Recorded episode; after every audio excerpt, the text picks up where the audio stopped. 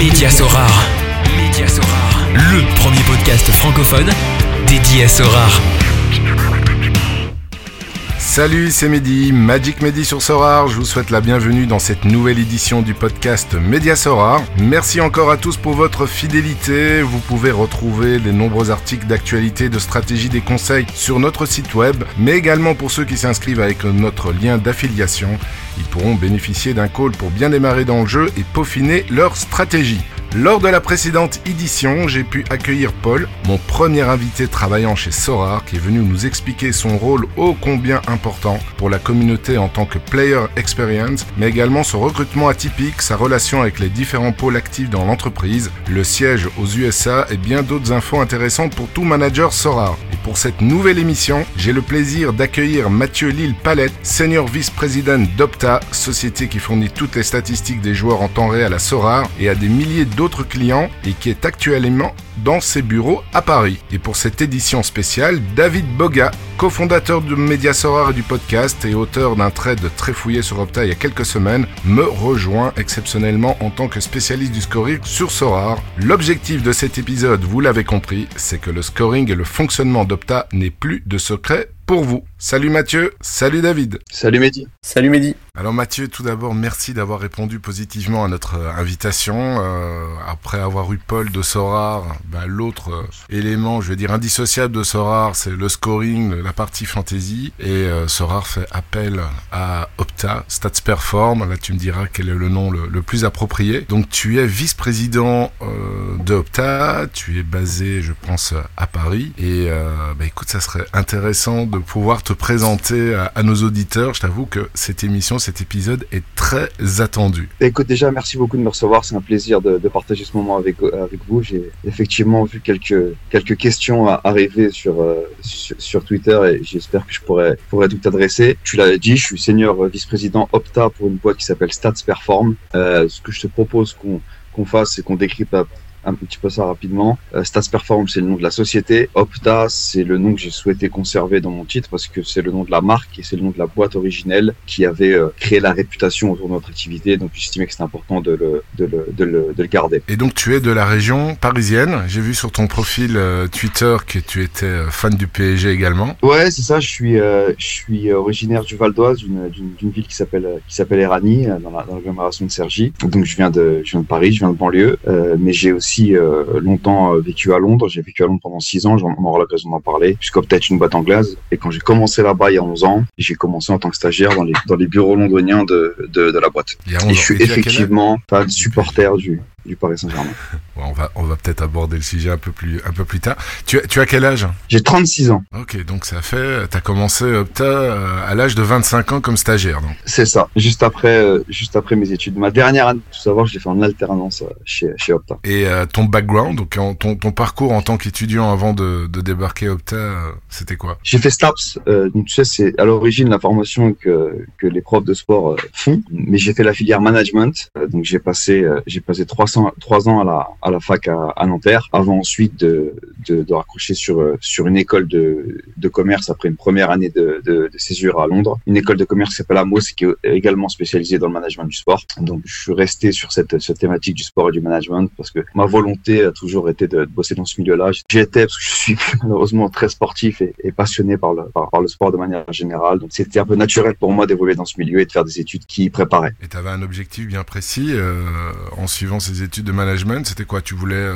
gérer un club de sport ou, bien non C'était vraiment rentrer, rentrer, dans ce milieu-là sans avoir vraiment un objectif bien précis? Écoute, j'avais pas de, de poste prédéfini en tête, j'avais pas d'objectif hyper précis. J'avais euh, deux sports en particulier qui m'intéressaient parce que c'est, les deux sports qui m'ont toujours passionné, c'est la boxe et le foot. Donc euh, j'ai été intéressé par euh, euh, le, métier de promoteur très jeune, par exemple, un, un promoteur en boxe, j'entends. Euh, c'est quelque chose sur lequel je me suis beaucoup renseigné quand j'étais jeune. J'étais potentiellement intéressé pour devenir agent aussi. J'ai, beaucoup de potes qui, euh, qui sont devenus euh, joueurs professionnels. donc j'étais, j'étais assez proche de ce, de ce milieu-là, sans que l'un ou l'autre des projets se se définissent vraiment. Et, euh, et en fait, euh, j'ai fait une année de césure après ma licence, comme je le disais tout à l'heure, et c'est là-bas que j'ai un peu plus défini mon projet, où j'ai recherché quelque chose, soit dans le foot, soit dans la boxe, mais je cherchais un métier, une industrie pérenne, et j'ai commencé à m'intéresser un petit peu à la tech, et euh, c'est comme ça que j'ai découvert Opta, et que Opta, à ce moment-là, est devenu un objectif de, de rentrer dans cette industrie de la, de la data sportive pour ensuite y faire. Euh, alors à l'origine, c'était une partie de ma carrière, et euh, voilà, ça fait plus de dix ans maintenant que, que j'y suis. Ouais, il commençait comme stagiaire pour terminer, enfin pour terminer, peut-être que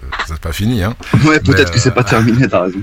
Voilà, à l'heure actuelle, comme euh, senior vice-président, euh, dans, dans l'organigramme, c'est euh, tu, tu te trouves où? On est séparés en trois régions, nous. Je suis à la région euh, qui s'appelle Americas, donc c'est la partie Amérique, euh, Amérique du Sud, euh, du Nord et centrale. La partie IMIA, Europe, Moyen-Orient et Afrique, et la partie APAC. Et en fait, moi, je suis euh, à la tête de la, la région qui concerne l'Europe, le Moyen-Orient et la PAC pour tout ce qui est la partie stratégie et euh, nos relations avec euh, les grands comptes. Euh, donc ça va englober euh, les grandes organisations sportives qui régissent le sport, type euh, la FIFA, l'UEFA, la Première Ligue, euh, la LFP et d'autres. L'ensemble des gros diffuseurs, donc Bein, Canal, Sky Sports, euh, euh, tous les gens qui diffusent du sport et du foot particulièrement. Également les plus gros clubs comme le, le Paris Saint-Germain, Manchester City et d'autres. La Big Tech, Google est aussi un, un- un gros client. En termes de hiérarchie, c'est relativement simple. Moi, j'ai un patron qui s'occupe, euh, qui est responsable pour l'ensemble du territoire IMIA et qui lui va reporter directement à notre, à notre CEO.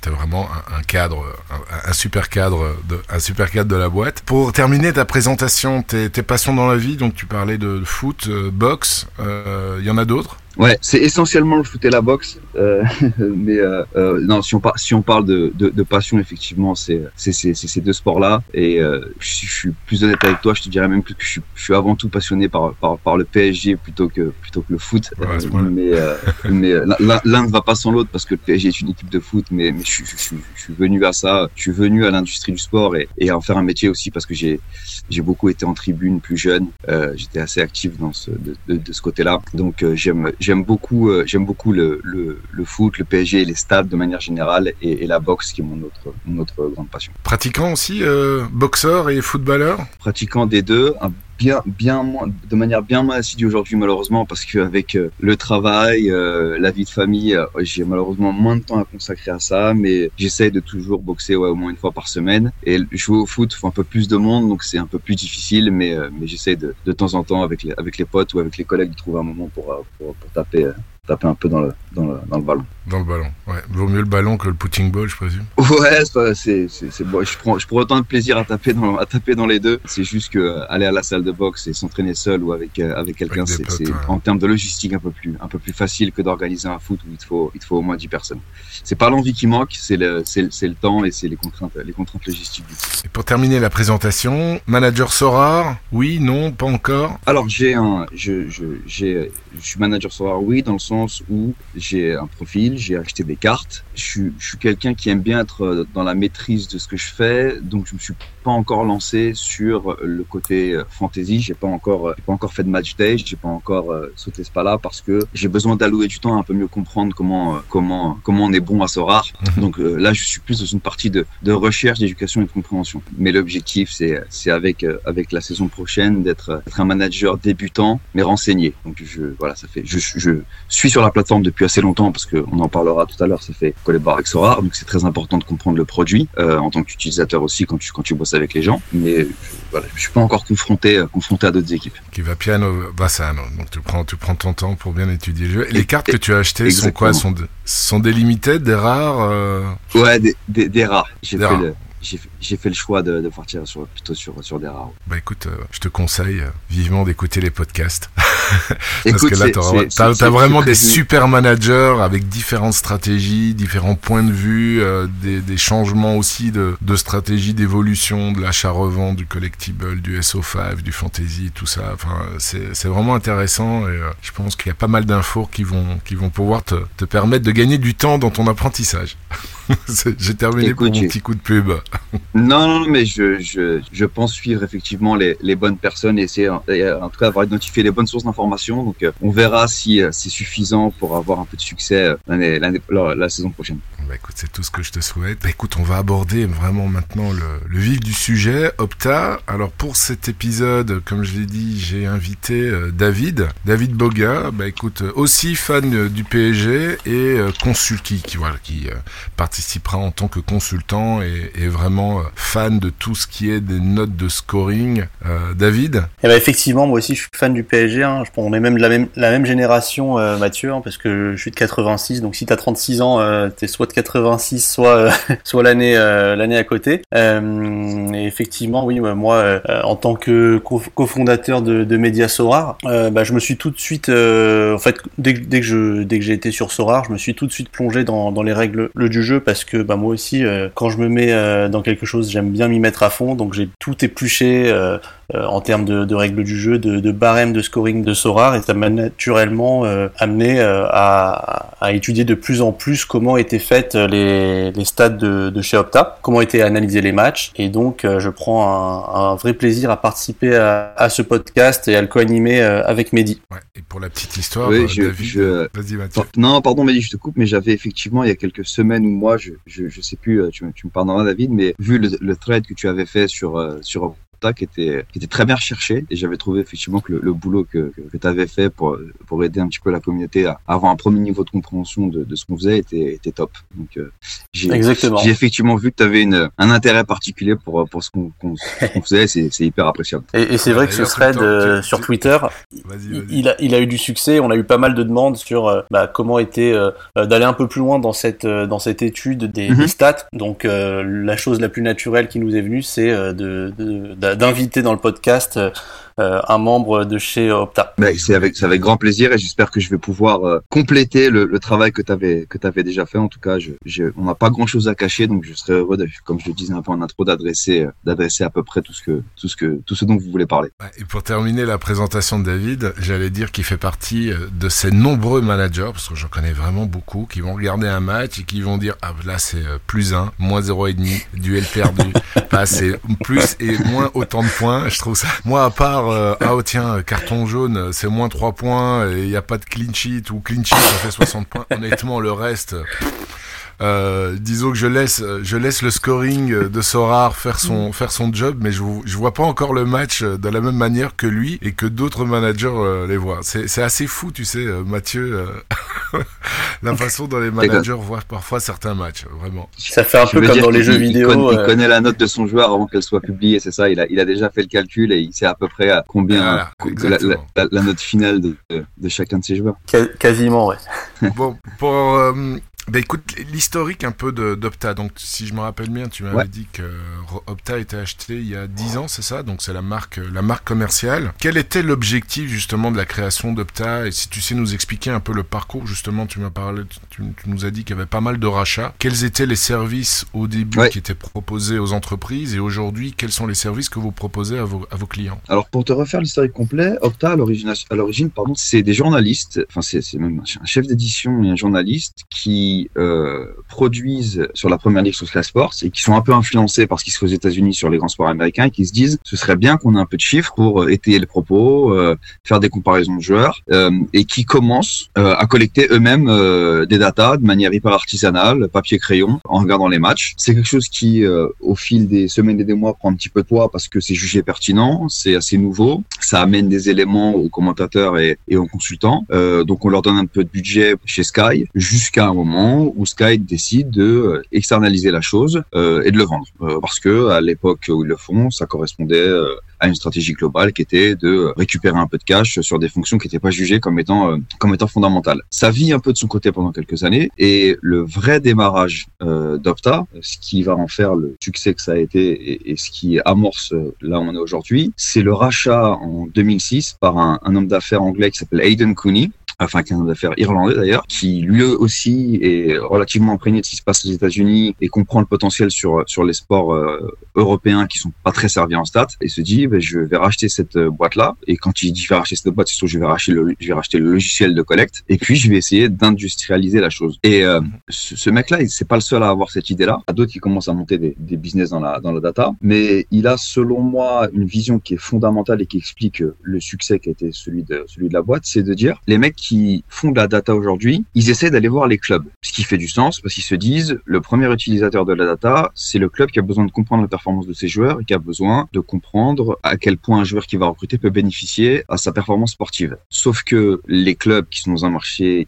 euh, hyper concurrentiel, ce qu'ils ont envie d'avoir, ils ont envie d'avoir de la data, mais ils ont surtout envie d'avoir de la data qui reste chez eux, qui n'est pas partagée avec le reste du marché et, leurs concurrents et qui leur permet d'avoir un avantage euh, sur les autres. Donc c'est-à-dire que ces boîtes-là vont développer des logiciels qui fonctionnent en vase clos au sein des clubs sans euh, sans possibilité d'ouvrir technologiquement via la techno, c'est-à-dire de, pouvoir aller taper dans, dans, dans, dans les bases de données pour pour l'ensemble du marché. Et Hayden sa réflexion, c'est de dire c'est pas là qu'il faut regarder. Dans l'industrie du sport, si on veut euh, monter une boîte qui tient, il faut regarder d'où viennent les revenus. Et les revenus en 2006, ils viennent euh, déjà des diffuseurs. Donc lui, il se dit ce qu'il faut que je fasse, c'est pas des logiciels de, en vase clos, c'est que je crée une manière de distribuer de la data qui va être très facile à intégrer pour que ces diffuseurs qui ont besoin d'enrichir leur contenu, et il a en mémoire le fait que tout ça a commencé chez Sky, puissent venir super facilement via des méthodes technologiques relativement simples, chercher, chercher de la data et que tous les diffuseurs puissent pouvoir le faire. Et c'est ce qui va, qui va être l'amorce du succès d'Opta parce qu'effectivement, il arrive très facilement à convaincre, à convaincre les diffuseurs d'intégrer la data dans leur euh, process euh, éditoriaux et de production. Une fois que ce socle est créé, bah, l'idée c'est de servir tout le marché. C'est de dire la data, en fait, tout le monde en a besoin parce qu'on sait que ça intéresse les clubs, on sait que ça intéresse les diffuseurs. Il n'y a pas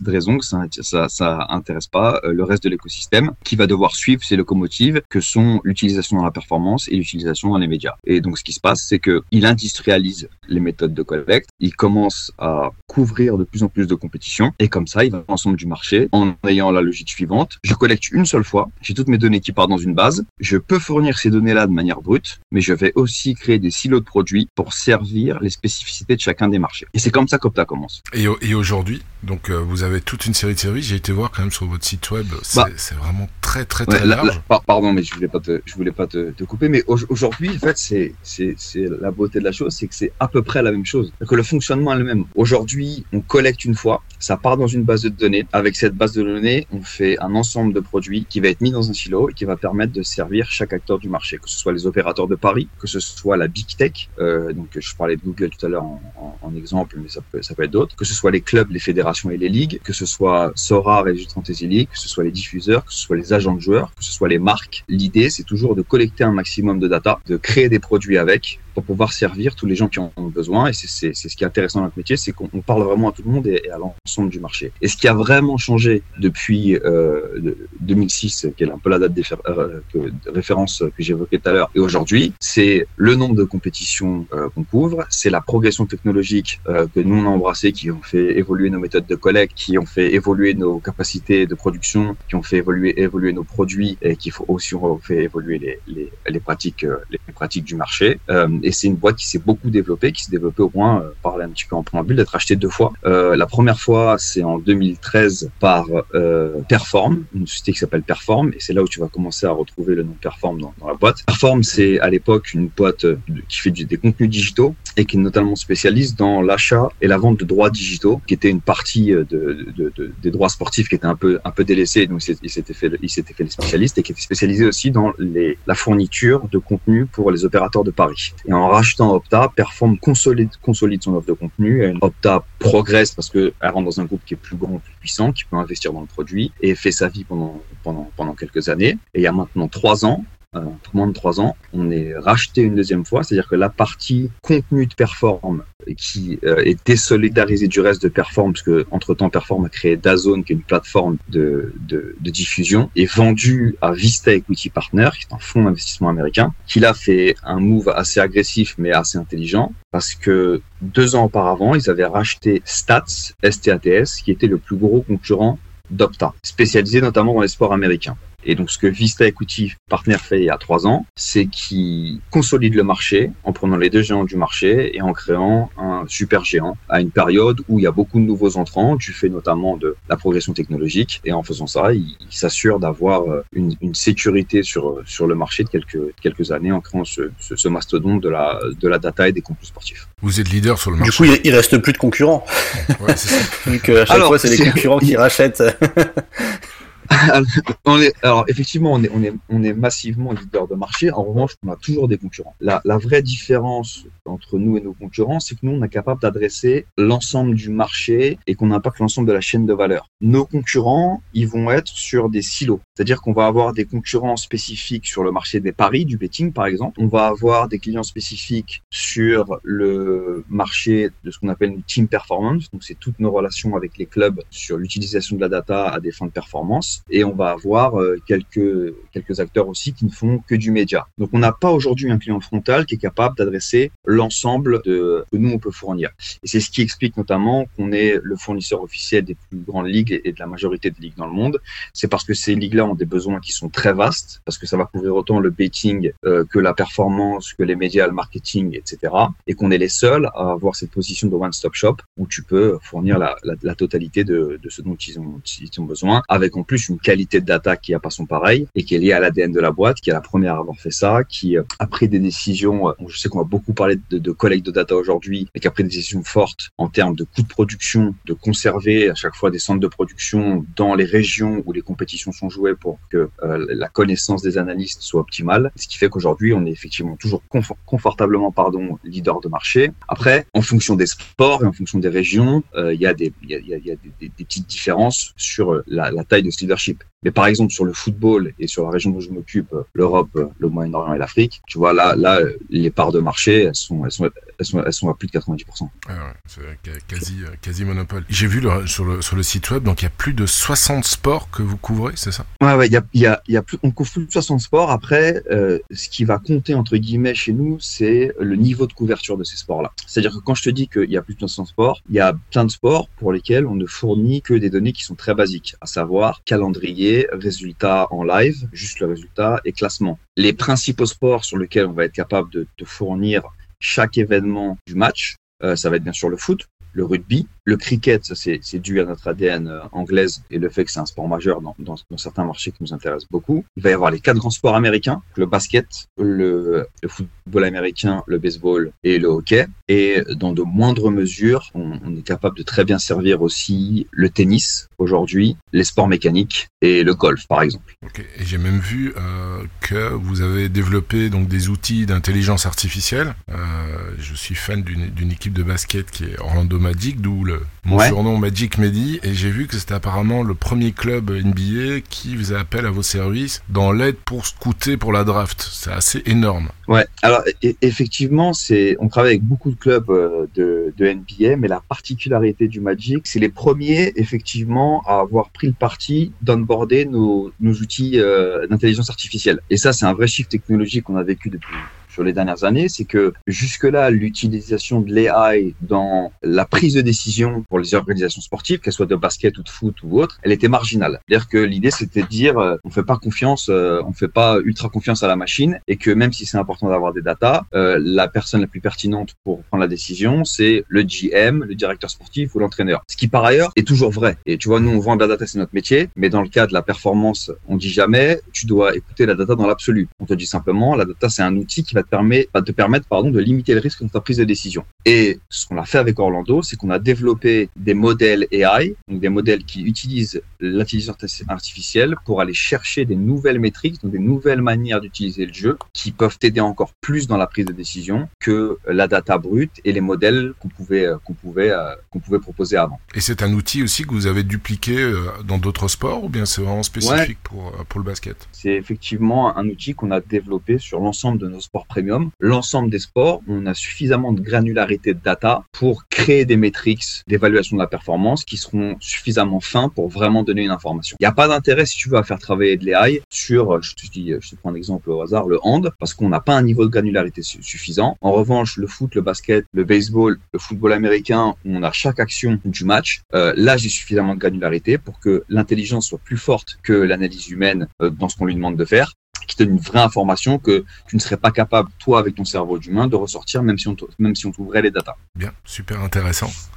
Euh, tu parlais donc des, des trois grandes régions euh, pour la présentation, présentation d'Opta. Et sur votre site, toujours, j'ai vu que vous aviez 23 sièges qui étaient éparpillés sur tout, sur tout le territoire. Comment sont configurés justement chaque siège? Tu as des, ben, je présume, tu as des responsables. Quels sont les différents pôles qu'on peut retrouver à l'intérieur même de, de ta boîte? Alors, c'est vrai qu'on n'en a pas forcément conscience parce que parce qu'on n'a pas vocation à communiquer vers vers le grand public, mais euh, c'est, c'est une grosse, enfin Opta pardon, c'est une grosse boîte. Euh, effectivement, on a 23 bureaux. Le, le vrai siège aujourd'hui, le vrai siège il est à Londres et on a un siège américain qui est à Chicago. Donc c'est pas 23 sièges, c'est 23 bureaux. Le vrai HQ, il va être, ça va être notre bureau notre bureau londonien, mais on est structuré comme j'ai envie de te dire la plupart des entreprises de notre taille. Pour donner une idée, on a, c'est 2500 personnes à plein temps, euh, euh, Stats Perform. On va avoir des équipes administratives que tu vas retrouver dans toutes les boîtes avec euh, l'équipe légale, l'équipe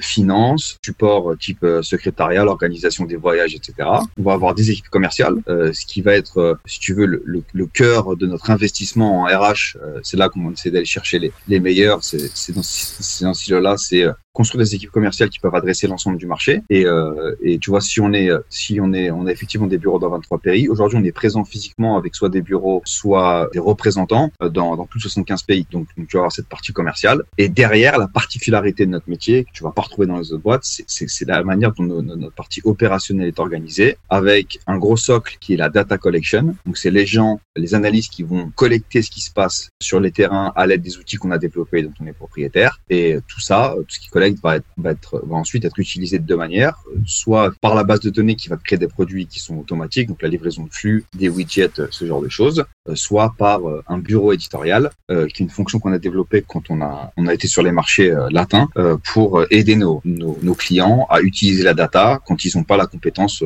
de eux de, de le faire. Mais en termes d'organisation, si tu veux, à part la spécificité de métier qui est de, qui est de collecter de la data, euh, c'est une organisation en termes d'organigramme qui est, qui est relativement, relativement similaire à, à, une boîte de, de 2000 secteurs d'activité. Et toi, ton rôle en tant que senior vice-président, c'est quoi? Tu as, tu as combien de personnes euh, qui ont une relation directe avec toi? Moi, j'ai 10 personnes qui ont une relation directe avec, euh, avec moi. Donc, euh, c'est avant tout des, des commerciaux. Donc, c'est des gens qui vont gérer des comptes, des comptes, des comptes clients. Mais ma fonction, aussi de par mon ADN et que je suis l'un des, des, rares qui, qui, qui, suis, qui suis dans ce, dans ce métier-là depuis, depuis près de 12 ans maintenant, c'est que j'interviens beaucoup sur la stratégie, à savoir derrière le fait de, générer du chiffre et faire en sorte qu'on continue à travailler euh, avec les plus gros clients et qu'on continue à être, euh, à être le leader de, ce marché, c'est euh, essayer de comprendre où est-ce que va ce, ce, marché justement, quelles sont les, les évolutions technologiques qui sont nécessaires pour continuer à performer comme on le fait, quelles sont les tendances, sont les nouveaux marchés sur lesquels il faut qu'on se positionne? Et typiquement Web3, euh, la crypto, blockchain, etc.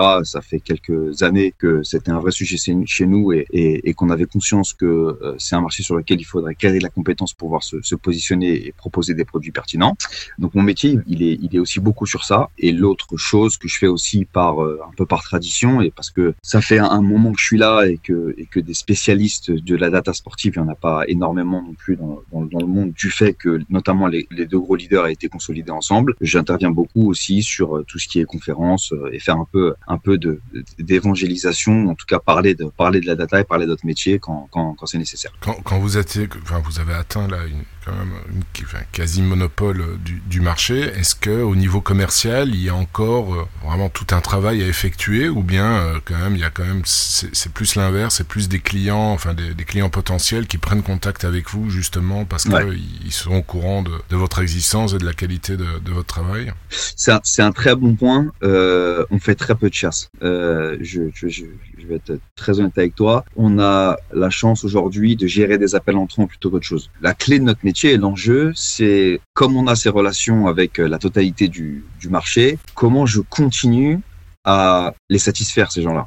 Et comment je fais en sorte d'avoir une proposition qui leur donne envie d'investir, leur donne envie de progresser sur la data et une proposition qui continue à être pertinente avec euh, les évolutions technologiques d'un côté, les évolutions culturelles ou d'industrie de l'autre et les, les, différents facteurs qui viennent impacter un marché. Donc euh, c'est, tu sais, il y a, un peu, on schématise souvent l'activité commerciale en chasse ou en, ou en ou en culture. Nous, c'est plus de la culture. C'est faire en sorte de continuer à travailler avec les gens avec qui on travaille, forcément parce qu'on est une, on est une, entité commerciale à augmenter le volume d'affaires chaque année, à continuer à accroître.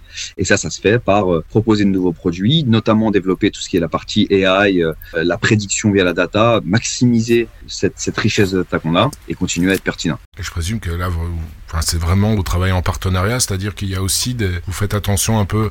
Bon, je prends le petit exemple de, de quand même de Sorar qui essaie d'avoir un maximum de feedback de la communauté, d'en tenir compte pour l'évolution. Vous êtes un peu dans la même, euh, comment dire, dans la même optique avec vos, vos gros clients. Ils vous disent aussi un peu les, leurs attentes et ça vous permet aussi d'évoluer, de faire évoluer vos, vos services et, euh, et votre prise de data. Com- complètement, tu vois, être leader, c'est pas une fin en soi. Il faut quand même avoir un minimum d'humilité et comprendre que oui, tu peux avoir de bonnes idées, tu te staffes pour euh, dans ton cœur de métier, à savoir la data, avoir les meilleurs profils. Mais si tu décides de faire tes, trucs tout seul, de, développer en pensant qu'à Opta, il y a de grandes chances que le marché te remette droit. C'est-à-dire que euh, nous, on vend de la data, euh, c'est pas nous qui a, on n'a pas une audience directe, nous, on n'a pas les problématiques de nos clients directement. Donc c'est hyper important d'avoir cette ligne de communication. Faut être vigilant sur leur utilisation et sur leurs besoins parce qu'on a ces relations qui sont privilégiées et avec certains qui durent depuis depuis des années. Effectivement, ce qu'on essaye de faire, c'est de beaucoup comprendre euh, euh, quels sont quels sont les enjeux dans dans leur marché et avec leurs clients. Et Sorar, c'est un, un excellent exemple. Tu vois, on est on est et les gens de Sorar pourront vous en parler, donc très en demande de retour de la part de Sorar parce que euh, c'est le leader d'un nouveau marché que de manière très franche et très humble, on connaît pas plus que les autres et sur lequel on a envie d'apprendre et, et pour lequel on a envie d'adresser des produits qui sont pertinents et des méthodes de fourniture de données qui sont pertinentes. Donc donc on est on est toujours en reche- recherche de cet échange. Euh, Il n'y a aucune euh, volonté ou ambition chez nous de euh, décider où est-ce que va le marché de la data. C'est notre responsabilité ça, de continuer à faire progresser le marché, mais de fait elle est liée à euh, l'ambition, la volonté, la capacité à investir des utilisateurs de, de, de ces data-là. Donc on, on, on fait beaucoup effectivement, on échange beaucoup avec nos clients. Combien de collaborateurs il y a au sein de Stats Perform Si tu prends tout le monde en. On, on a à peu près 2500 aujourd'hui. Quelle proportion pour le foot? Tu une idée? Alors, on le comptabilise pas forcément comme ça parce que tu vois, moi, mes gars vendent tout. C'est-à-dire qu'ils vendent, ils vendent du foot, ils vendent du basket, ils vendent, euh, ils vendent tout ce qu'on a sur les étagères de, de produits, si je peux schématiser comme ça. Donc, on n'a pas des gens qui font que du foot. Les seuls gens qui, enfin, tu vois, je, je, je dis, on n'a pas de gens qui font que du foot et après je dis, Les- les analystes. C'est pas vrai. Les Les analystes. seuls gens qui font, voilà, les seuls gens qui font que du foot, c'est des analystes. C'est euh, c'est les gens qui sont responsables de la collecte, qui sont devant les matchs et qui rentrent les données dans la base. Eux, ces gens-là ne, ne font que du foot. Il y a une, il y a une question, je crois, que j'avais vue sur sur sur Twitter euh, et, et j'imagine qu'on va qu'on va évoquer. C'est euh, au-delà de faire que du foot, ils font sur une saison, ils suivent toujours les mêmes équipes. Ils ont un maximum de trois équipes par saison qui suivent et trois équipes qui, bien sûr, ne jouent pas dans la même ligue. Euh, donc, euh, donc ces gens-là, eux, à la collecte, ne font que du foot parce qu'ils c'est leur métier, c'est cette idée-là, et, et ça, pour le coup, c'est important qu'ils se concentrent sur le sport dans lequel ils sont pertinents. Ce sont des salariés de Opta Stat Perform ou ils peuvent intervenir euh, en tant qu'indépendants de chez eux. euh, ils sont vraiment dans, dans les bureaux tous euh, pour les pour l'analyse de match? Oui, ils ne peuvent pas intervenir chez eux. On fait pas de collecte en remote. Ils peuvent pas partir avec euh, avec un ordinateur, euh, avec le logiciel de collecte qui est installé. Le logiciel de collecte, il reste euh, strictement dans notre centre de collecte qui en Europe est à Aveiro au, Portugal. Et la grande majorité, c'était pas le cas quand on a commencé. Quand on a commencé, c'était des freelancers, beaucoup des, étudiants notamment, etc. Aujourd'hui, euh, c'est un métier qui se qui, qui tend à être euh, complètement internalisé, à, à savoir, euh, on a beaucoup d'analystes qui sont en CDI euh, et qui, qui qui ne font que ça. On a encore quelques freelances parce que parce qu'on a un volume de collecte qui est qui est extrêmement important, mais aujourd'hui on a suffisamment de clients. euh, suffisamment de besoins pour avoir des gens euh, dont c'est le dont c'est le métier à plein temps. Donc si vous êtes fan de data et vous cherchez un, CDI, euh, ouais. Absolument, c'est l'un des métiers qu'on propose et euh, je ne sais pas si vous voulez qu'on en parle maintenant, mais on pourra revenir tout à l'heure sur la manière dont ces mecs-là sont sont sont d'abord sélectionnés, puis formés, puis contrôlés, parce que c'est essentiel à notre activité et c'est et c'est pas neutre. Euh, tu vois, en général, les gens pensent que ça revient à regarder du foot, alors que non, parce que c'est très c'est très technique comme euh, comme comme métier. Vas-y, tu peux, tu peux développer. Ouais, tu veux que je développe maintenant sur la sur la manière dont les dont les recrutent et, et comment comment Ouais, se passe ouais, le, le process de, de collecte. En fait, c'est Ouais. simple, c'est que enfin c'est simple. Comme comme un peu toutes les boîtes, on, on met une offre euh, en ligne avec euh, voilà, est-ce que vous souhaitez analyser du euh, voilà le poste analyste euh, analyste euh, chez chez Opta. On reçoit en général euh, pour un poste 500 CV parce que là, c'est ce que je te disais juste avant, euh, la réaction des, gens qui sont intéressés par ces métiers-là, c'est de dire super, je vais te payer pour regarder du foot. Sur les 500 CV, en fonction du profil, on va on va garder on va en garder euh, une centaine et le choix va se faire sur euh, notamment bah, la connaissance du foot, l'expérience en gaming parce que tu as, quand même besoin d'une coordination œil-main qui est importante pour la collecte. Cette centaine de, de présélectionnés, on va les recevoir par groupe de 20 dans les dans les bureaux où ils vont avoir un questionnaire sur euh, sur sur le foot et sur les choses qu'on estime essentielles à savoir pour pouvoir collecter. Donc une fois qu'on a fait ce questionnaire sur euh, sur les 100, il va en rester une vingtaine. Cette vingtaine va revenir pour ensuite euh, faire des tests d'aptitude à la collecte, c'est-à-dire qu'on va les mettre en situation de collecte pour voir bah, mesurer la coordination à humain, regarder si ils sont capables de s'adapter à notre logiciel de collecte. Je reviendrai après sur sur comment ça fonctionne et de pouvoir être de bons analystes s'ils sont formés à ça. Donc on, va c'est vraiment un test d'aptitude avant la formation. Après ce test d'aptitude, il va t'en rester entre entre 5 et 10 et, euh, et là tu as une formation qui euh, as une formation qui commence. Là, c'est la vraie formation pour être analyste. Donc on va on va t'ouvrir le, playbook qui est un document qui fait 500 pages sur euh, les définitions, l'utilisation de la du logiciel de collecte. Tu vas ensuite pendant six mois suivre suivre cette formation à la fin de laquelle tu vas être évalué et en général sur cette évaluation, il y en a deux ou trois qui vont devenir analystes pour les compétitions de, football sur lesquelles on a besoin d'une analyse granulaire, euh, donc les plus grands championnats euh, notamment, et le reste euh, va faire de l'analyse plus basique parce qu'on juge qu'ils n'ont pas réussi la formation et qu'ils sont pas suffisamment bons pour pouvoir euh, pouvoir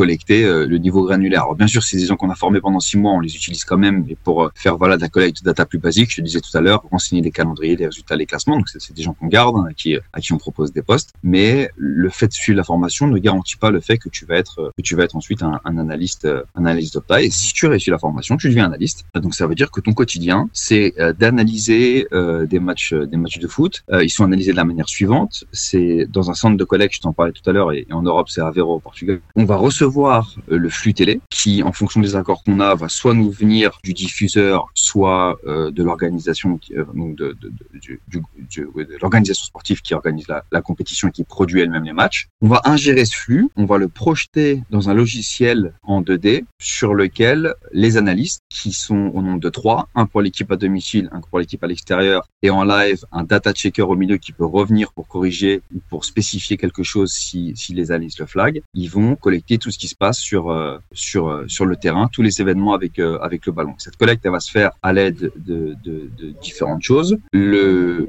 d'abord le pad numérique pour pour taper le numéro du joueur qui va faire l'action qui est en possession du ballon, la souris pour géocaliser le player sur le terrain, et ensuite des raccourcis clavier pour spécifier la catégorie qui vont ouvrir des fenêtres pour ensuite aller plus loin euh, dans la spécification des sous-catégories.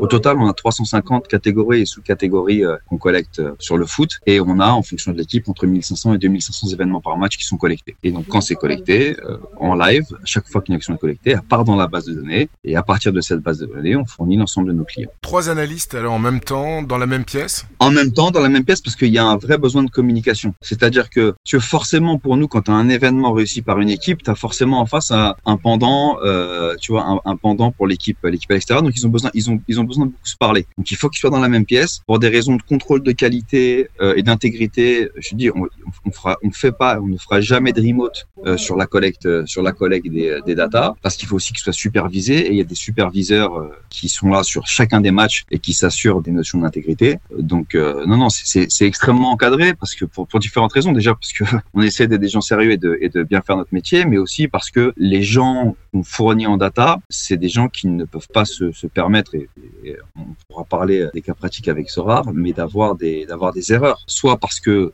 d'un point de vue réputationnel, c'est problématique. À savoir, euh, je collecte une mauvaise data, ça part à l'antenne sur Canal, sur Sky Sports, et là, euh, les foules se déchaînent en disant qu'en gros, Sky et, et Canal Plus sont pas capables d'avoir des, des, des, bonnes données. Ou ça peut être encore plus sensible que ça, c'est-à-dire qu'une donnée qui est mal collectée dans le cadre des paris sportifs, ça peut poser des vrais problèmes d'intégrité sur la validité de ce, de ce, de ce pari-là et l'implication légale qui peut, qui peut, qui peut y avoir derrière. Donc c'est extrêmement encadré. C'est pour ça que le monitoring des performances performance des analystes est quelque chose sur lequel on, on insiste beaucoup, c'est-à-dire qu'ils ont, ils sont évalués après, après chaque rencontre. Euh, l'évaluation, elle se fait sur euh, le post-match. J'ai vu qu'il y avait une question sur ça aussi, c'est-à-dire dans les 24 heures après le match, on a les seniors analystes, donc les superviseurs qui vont se poser pendant 4 heures pour chaque match et qui vont disséquer chaque action pour être certain qu'elle a été collectée de manière conforme à nos définitions. Et en fonction de ça, à la fin du match, tu as un score qui est donné de pourcentage d'exactitude de l'analyste qui a collecté ce match-là et il, il, doit maintenir un certain niveau pour pouvoir continuer à collecter. Si c'est pas le cas, il est envoyé vers euh,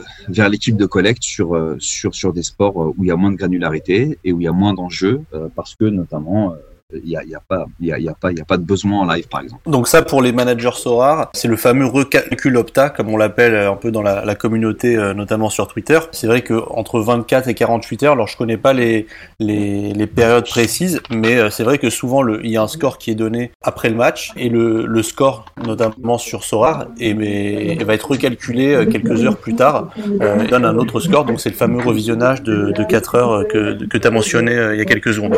Et simplement pour être très précis sur, sur ce qu'on fournit, nous, on fournit aucun score. Nous, on fournit. Oui, oui, c'est bah, c'est Sorar qui, qui, applique son barème. Qui convertit les actions. Exactement. C'est Sorar où tu vois ouais. tous les autres clients qui, euh, qui font soit des index, soit qui sont des, des, des fantasy league, eux vont associer à nos actions un barème. Donc, la, ouais. le recalcul dont tu parles, il vient du fait que sur le post-matching, il y a eu peut-être une passe qui a été requalifiée, peut-être un tacle qui a été requalifié, et ça va impacter la note du joueur. Exactement. Il y a des conditions sur ce, ce revisionnage Il doit être fait euh, dans, un, dans un certain délai ou pas? Ce délai, en général, il, il a trait aux relations qu'on a avec euh, la ligue concernée et avec l'importance de cette ligue-là. L'importance, j'entends commercialement. C'est un, peu froid comme vision, mais c'est la réalité. Donc ça veut dire que pour des ligues euh, comme les cinq grandes ligues européennes, la Ligue des Champions, la Champions League, c'est quelque chose sur lequel on a plus de clients que sur les autres euh, compétitions, par exemple, sur lequel va y avoir un regard sur les datas beaucoup plus pointu et même en volume. Il y a beaucoup plus de, il y a beaucoup plus de clients qui vont avoir accès à ces données. Donc, c'est important pour notre business de, le, de, de faire le post-match le plus rapidement possible. Les compétitions qui sont moins importantes commercialement, il faut organiser le post-matching. Bah, parfois, c'est pas 24, mais c'est 48 heures. Et ça, aujourd'hui, a trait à l'importance, à l'importance de la, de la ligue en question. Et donc, en, en moyenne, c'est, euh, on va dire que sur une grosse ligue, euh, dans les 24 heures, c'est, euh, c'est revisionné. Dans les 24 heures, c'est revisionné sur une grosse ligue. D'accord. Dans chaque bureau que vous avez dans, dans le monde entier, vous devez en avoir des locaux différents, non? Parce que si tu me dis que il y a trois analystes par, euh, par match et que ceux-ci suivent seulement trois équipes, les, les, grosses journées de championnat, comment est-ce que ça se déroule euh, là par exemple dans ton, bureau à Paris? Il y, a combien de, de, locaux différents pour visionner les matchs? Alors on, a régionalisé les centres de collecte, c'est-à-dire que euh, on a avant on avait c'était un peu plus euh, surtout à l'époque d'Opta comment j'ai rejoint la boîte, on avait des centres de collecte en Europe par exemple dans, chaque grand pays. Aujourd'hui on a centralisé dans un bureau euh, par région. Donc, tu vois, je te parlais de trois régions tout à l'heure, Amérique, euh, Europe, euh, Moyen-Orient, Afrique et, et APAC. Le bureau de collecte en Europe, il est à Aveiro au Portugal. Et, et, là, c'est un bureau où on ne fait que de l'analyse de données. Et donc, c'est des énormes bureaux avec euh, une salle de collecte par compétition où les gens vont venir collecter pour, pour, pour l'équipe qui, qui, qui doivent suivre. Et effectivement, sur un soir de multiplex, par exemple, où tu as, où as 10 matchs sur, en, ensemble en même temps sur la, sur la Ligue 1, et bah, tu vas avoir 30, 30 personnes dans, le, dans, dans la salle Ligue 1 qui vont collecter l'ensemble, l'ensemble des matchs. Okay, donc ils sont, ils sont tous ensemble dans la même pièce. Enfin, tous ensemble dans la même local, mais... bah, c'est, c'est, c'est calme parce que c'est, c'est un niveau de concentration qui est, mmh. tu vois, qui est, qui est, qui est, assez important. C'est-à-dire que pour les raisons que j'ai évoquées avant, tu peux, je sais que euh, je reviendrai sur les notions d'erreur ou de, ou de, ou d'oubli euh, que certains ont mentionné, on, en parlera après. Il n'y a, pas le droit justement à cette erreur ou cet oubli, ou, ce droit-là est hyper marginal, donc ils sont très concentrés, ils communiquent entre eux, mais quand tu fais un match, sur un poste où, es, où ils sont les uns à côté des autres, y a, y a les postes sont un peu espacés, donc la communication elle reste au niveau de au niveau de la team qui fait le match donné, et donc c'est c'est pas on peut on peut imaginer un truc hyper bruyant où tu as 30 personnes qui, euh, qui sont en train de, de gueuler, de se challenger sur les définitions, etc. Alors que pas vraiment, ils sont ils sont avant tout très concentrés et euh, c'est en général assez impressionnant à voir. On, essaye tant que faire se peut d'inviter nos clients à le voir parce que c'est important pour eux qui voient la, collecte et comment ça comment ça se le, cœur du réacteur. On n'a pas encore eu l'occasion d'emmener les gens de Sorar d'ailleurs, mais j'espère qu'on qu pourra le faire. Mais en général, c'est un, un moment où les gens réalisent la, la, difficulté de la notion de collecte et la machine qui a derrière euh, la data qui arrive chez toi et qui est traité. Et donc, si je comprends bien, chaque analyste voit maximum donc trois, enfin, visionne trois matchs par, euh, par jour, quoi. Ouais, c'est ça. Et, et, encore, c'est c'est euh, c'est pas c'est pas toujours le cas parce que il peut arriver que les deux équipes qui l'analysent jouent en même temps, auquel cas on organise des backups. Mmh. Mais la, la raison pour laquelle c'est trois, c'est parce que les tests qu'on a fait très tôt d'ailleurs euh, dans, dans l'histoire d'Opta sur la capacité de concentration et la déperdition que tu aurais si tu collectais un nombre X de matchs, c'est au-delà de 3. Donc nous, on considère que la pire journée pour un analyste, c'est une journée où il a trois, trois matchs analysés et c'est hyper intense. Ça fait, euh, ça fait euh, entre la préparation et les matchs en live, ça fait, ça fait un peu plus de, un peu plus de 6 heures et demie de travail. Et il y a un tel niveau de concentration qui est requis qu'au-delà de ça, on sait, on sait qu'il y a forcément un point de lucidité, donc on peut pas leur demander de collecter plus de matchs. Il y a une légende qui dit qu'un analyste avait analysé 8 matchs dans la même journée, il était rentré euh, chez lui, il avait été incapable de, de dire un mot à sa femme. il était ouais, ça, direct. Il, là, il, il, il, était rentré en mode automatique. Non, non, mais tu vois, c'est c'est encore une fois, c'est on, on, est sur, on est parfois sur sur sur une analyse qui doit être très fine et, et, sur sur une prise de décision qui doit qui doit être euh, immédiate, mais en fonction et en corrélation avec des avec 350 définitions que tu as appris et que t'as pas le temps d'aller regarder pour vérifier si c'est la bonne. Donc euh, donc tu vois, c'est des profils qui sont quand même assez assez particuliers, assez assez pointus. Donc c'est très important pour la qualité de service de pas, je, je passerai l'expression, mais de pas charger la mule et de se dire non mais super, on va prendre un mec, on va maximiser la journée travail de ce mec-là, faut qu'il soit là à 8 heures et qu'il nous fasse forcément quatre matchs. Selon nous, selon les études et selon l'expérience qu'on a, c'est euh, trois matchs, c'est le, maximum sur une journée. Et, je le disais tout à l'heure, ces mecs-là suivent la même équipe au cours de la saison. C'est très important parce que tu ne stress pour comprendre les formations, pour pouvoir reconnaître un joueur sans avoir besoin de foncer les sourcils et de se dire euh, est-ce que c'est lui ou c'est un, autre. Euh, voilà, il, faut que il la reconnaissance soit immédiate. Il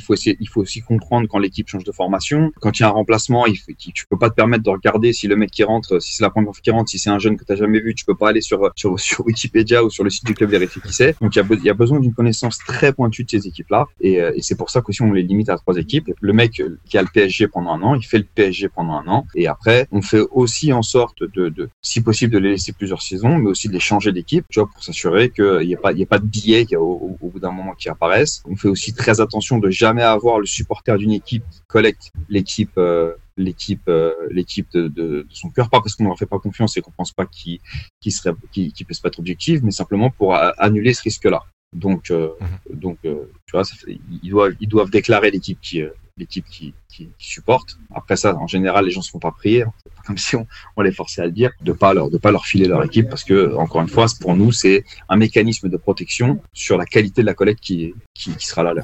Et la collecte se fait à 100% de manière manuelle au niveau des ouais, analyses encore, de, encore de, de foot? C'est une question qui revient très souvent et qu'on me pose très souvent. La raison est la suivante, c'est que aujourd'hui, effectivement, on pourrait collecter de la data euh, pas à 100% manuellement, mais en tout cas à 80 ou 90% via, via la machine. Il y a beaucoup de, de nos concurrents qui l'expriment comme ça et qui disent que c'est la technologie qu'ils proposent. Sauf que ce qu'on observe nous, parce que ça fait ça fait plus de 5 ans que nous on est on a, on a forcément, comme vous pouvez l'imaginer en tant que un gros pôle R&D qui travaille sur toutes les méthodes de collecte qui pourraient nous aider euh, et faire en sorte qu'on soit encore meilleur et encore plus précis. Aujourd'hui, les modèles pas suffisamment d'années de data pour être entraînés, pour être suffisamment précis sur euh, les 350 catégories qu'on aurait besoin qu'ils qui, euh, qui, qui collectent. Il y a certaines catégories qui, euh, selon nous, ne pourront en plus jamais être collectées par la machine quand il y a besoin de spécifications, euh, notamment sur, tu vois, une, une, une, catégorie aussi simple que la que, que, que la passe en profondeur. C'est-à-dire que tu peux entraîner la machine et te dire,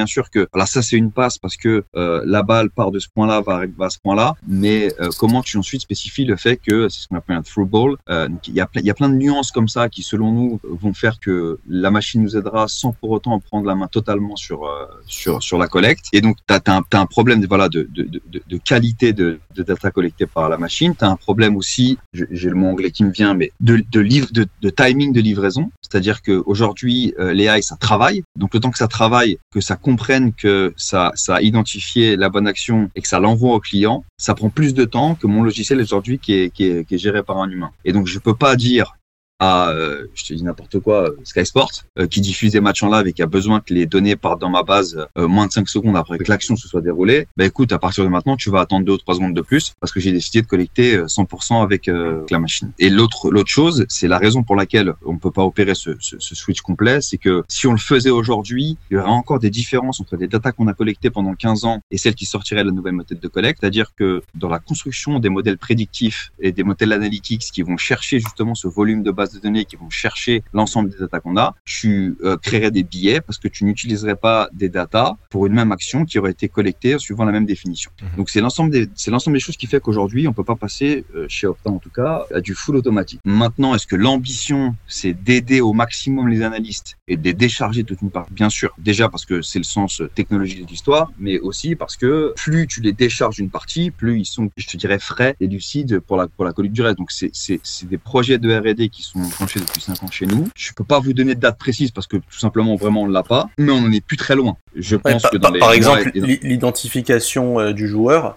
euh, Exactement.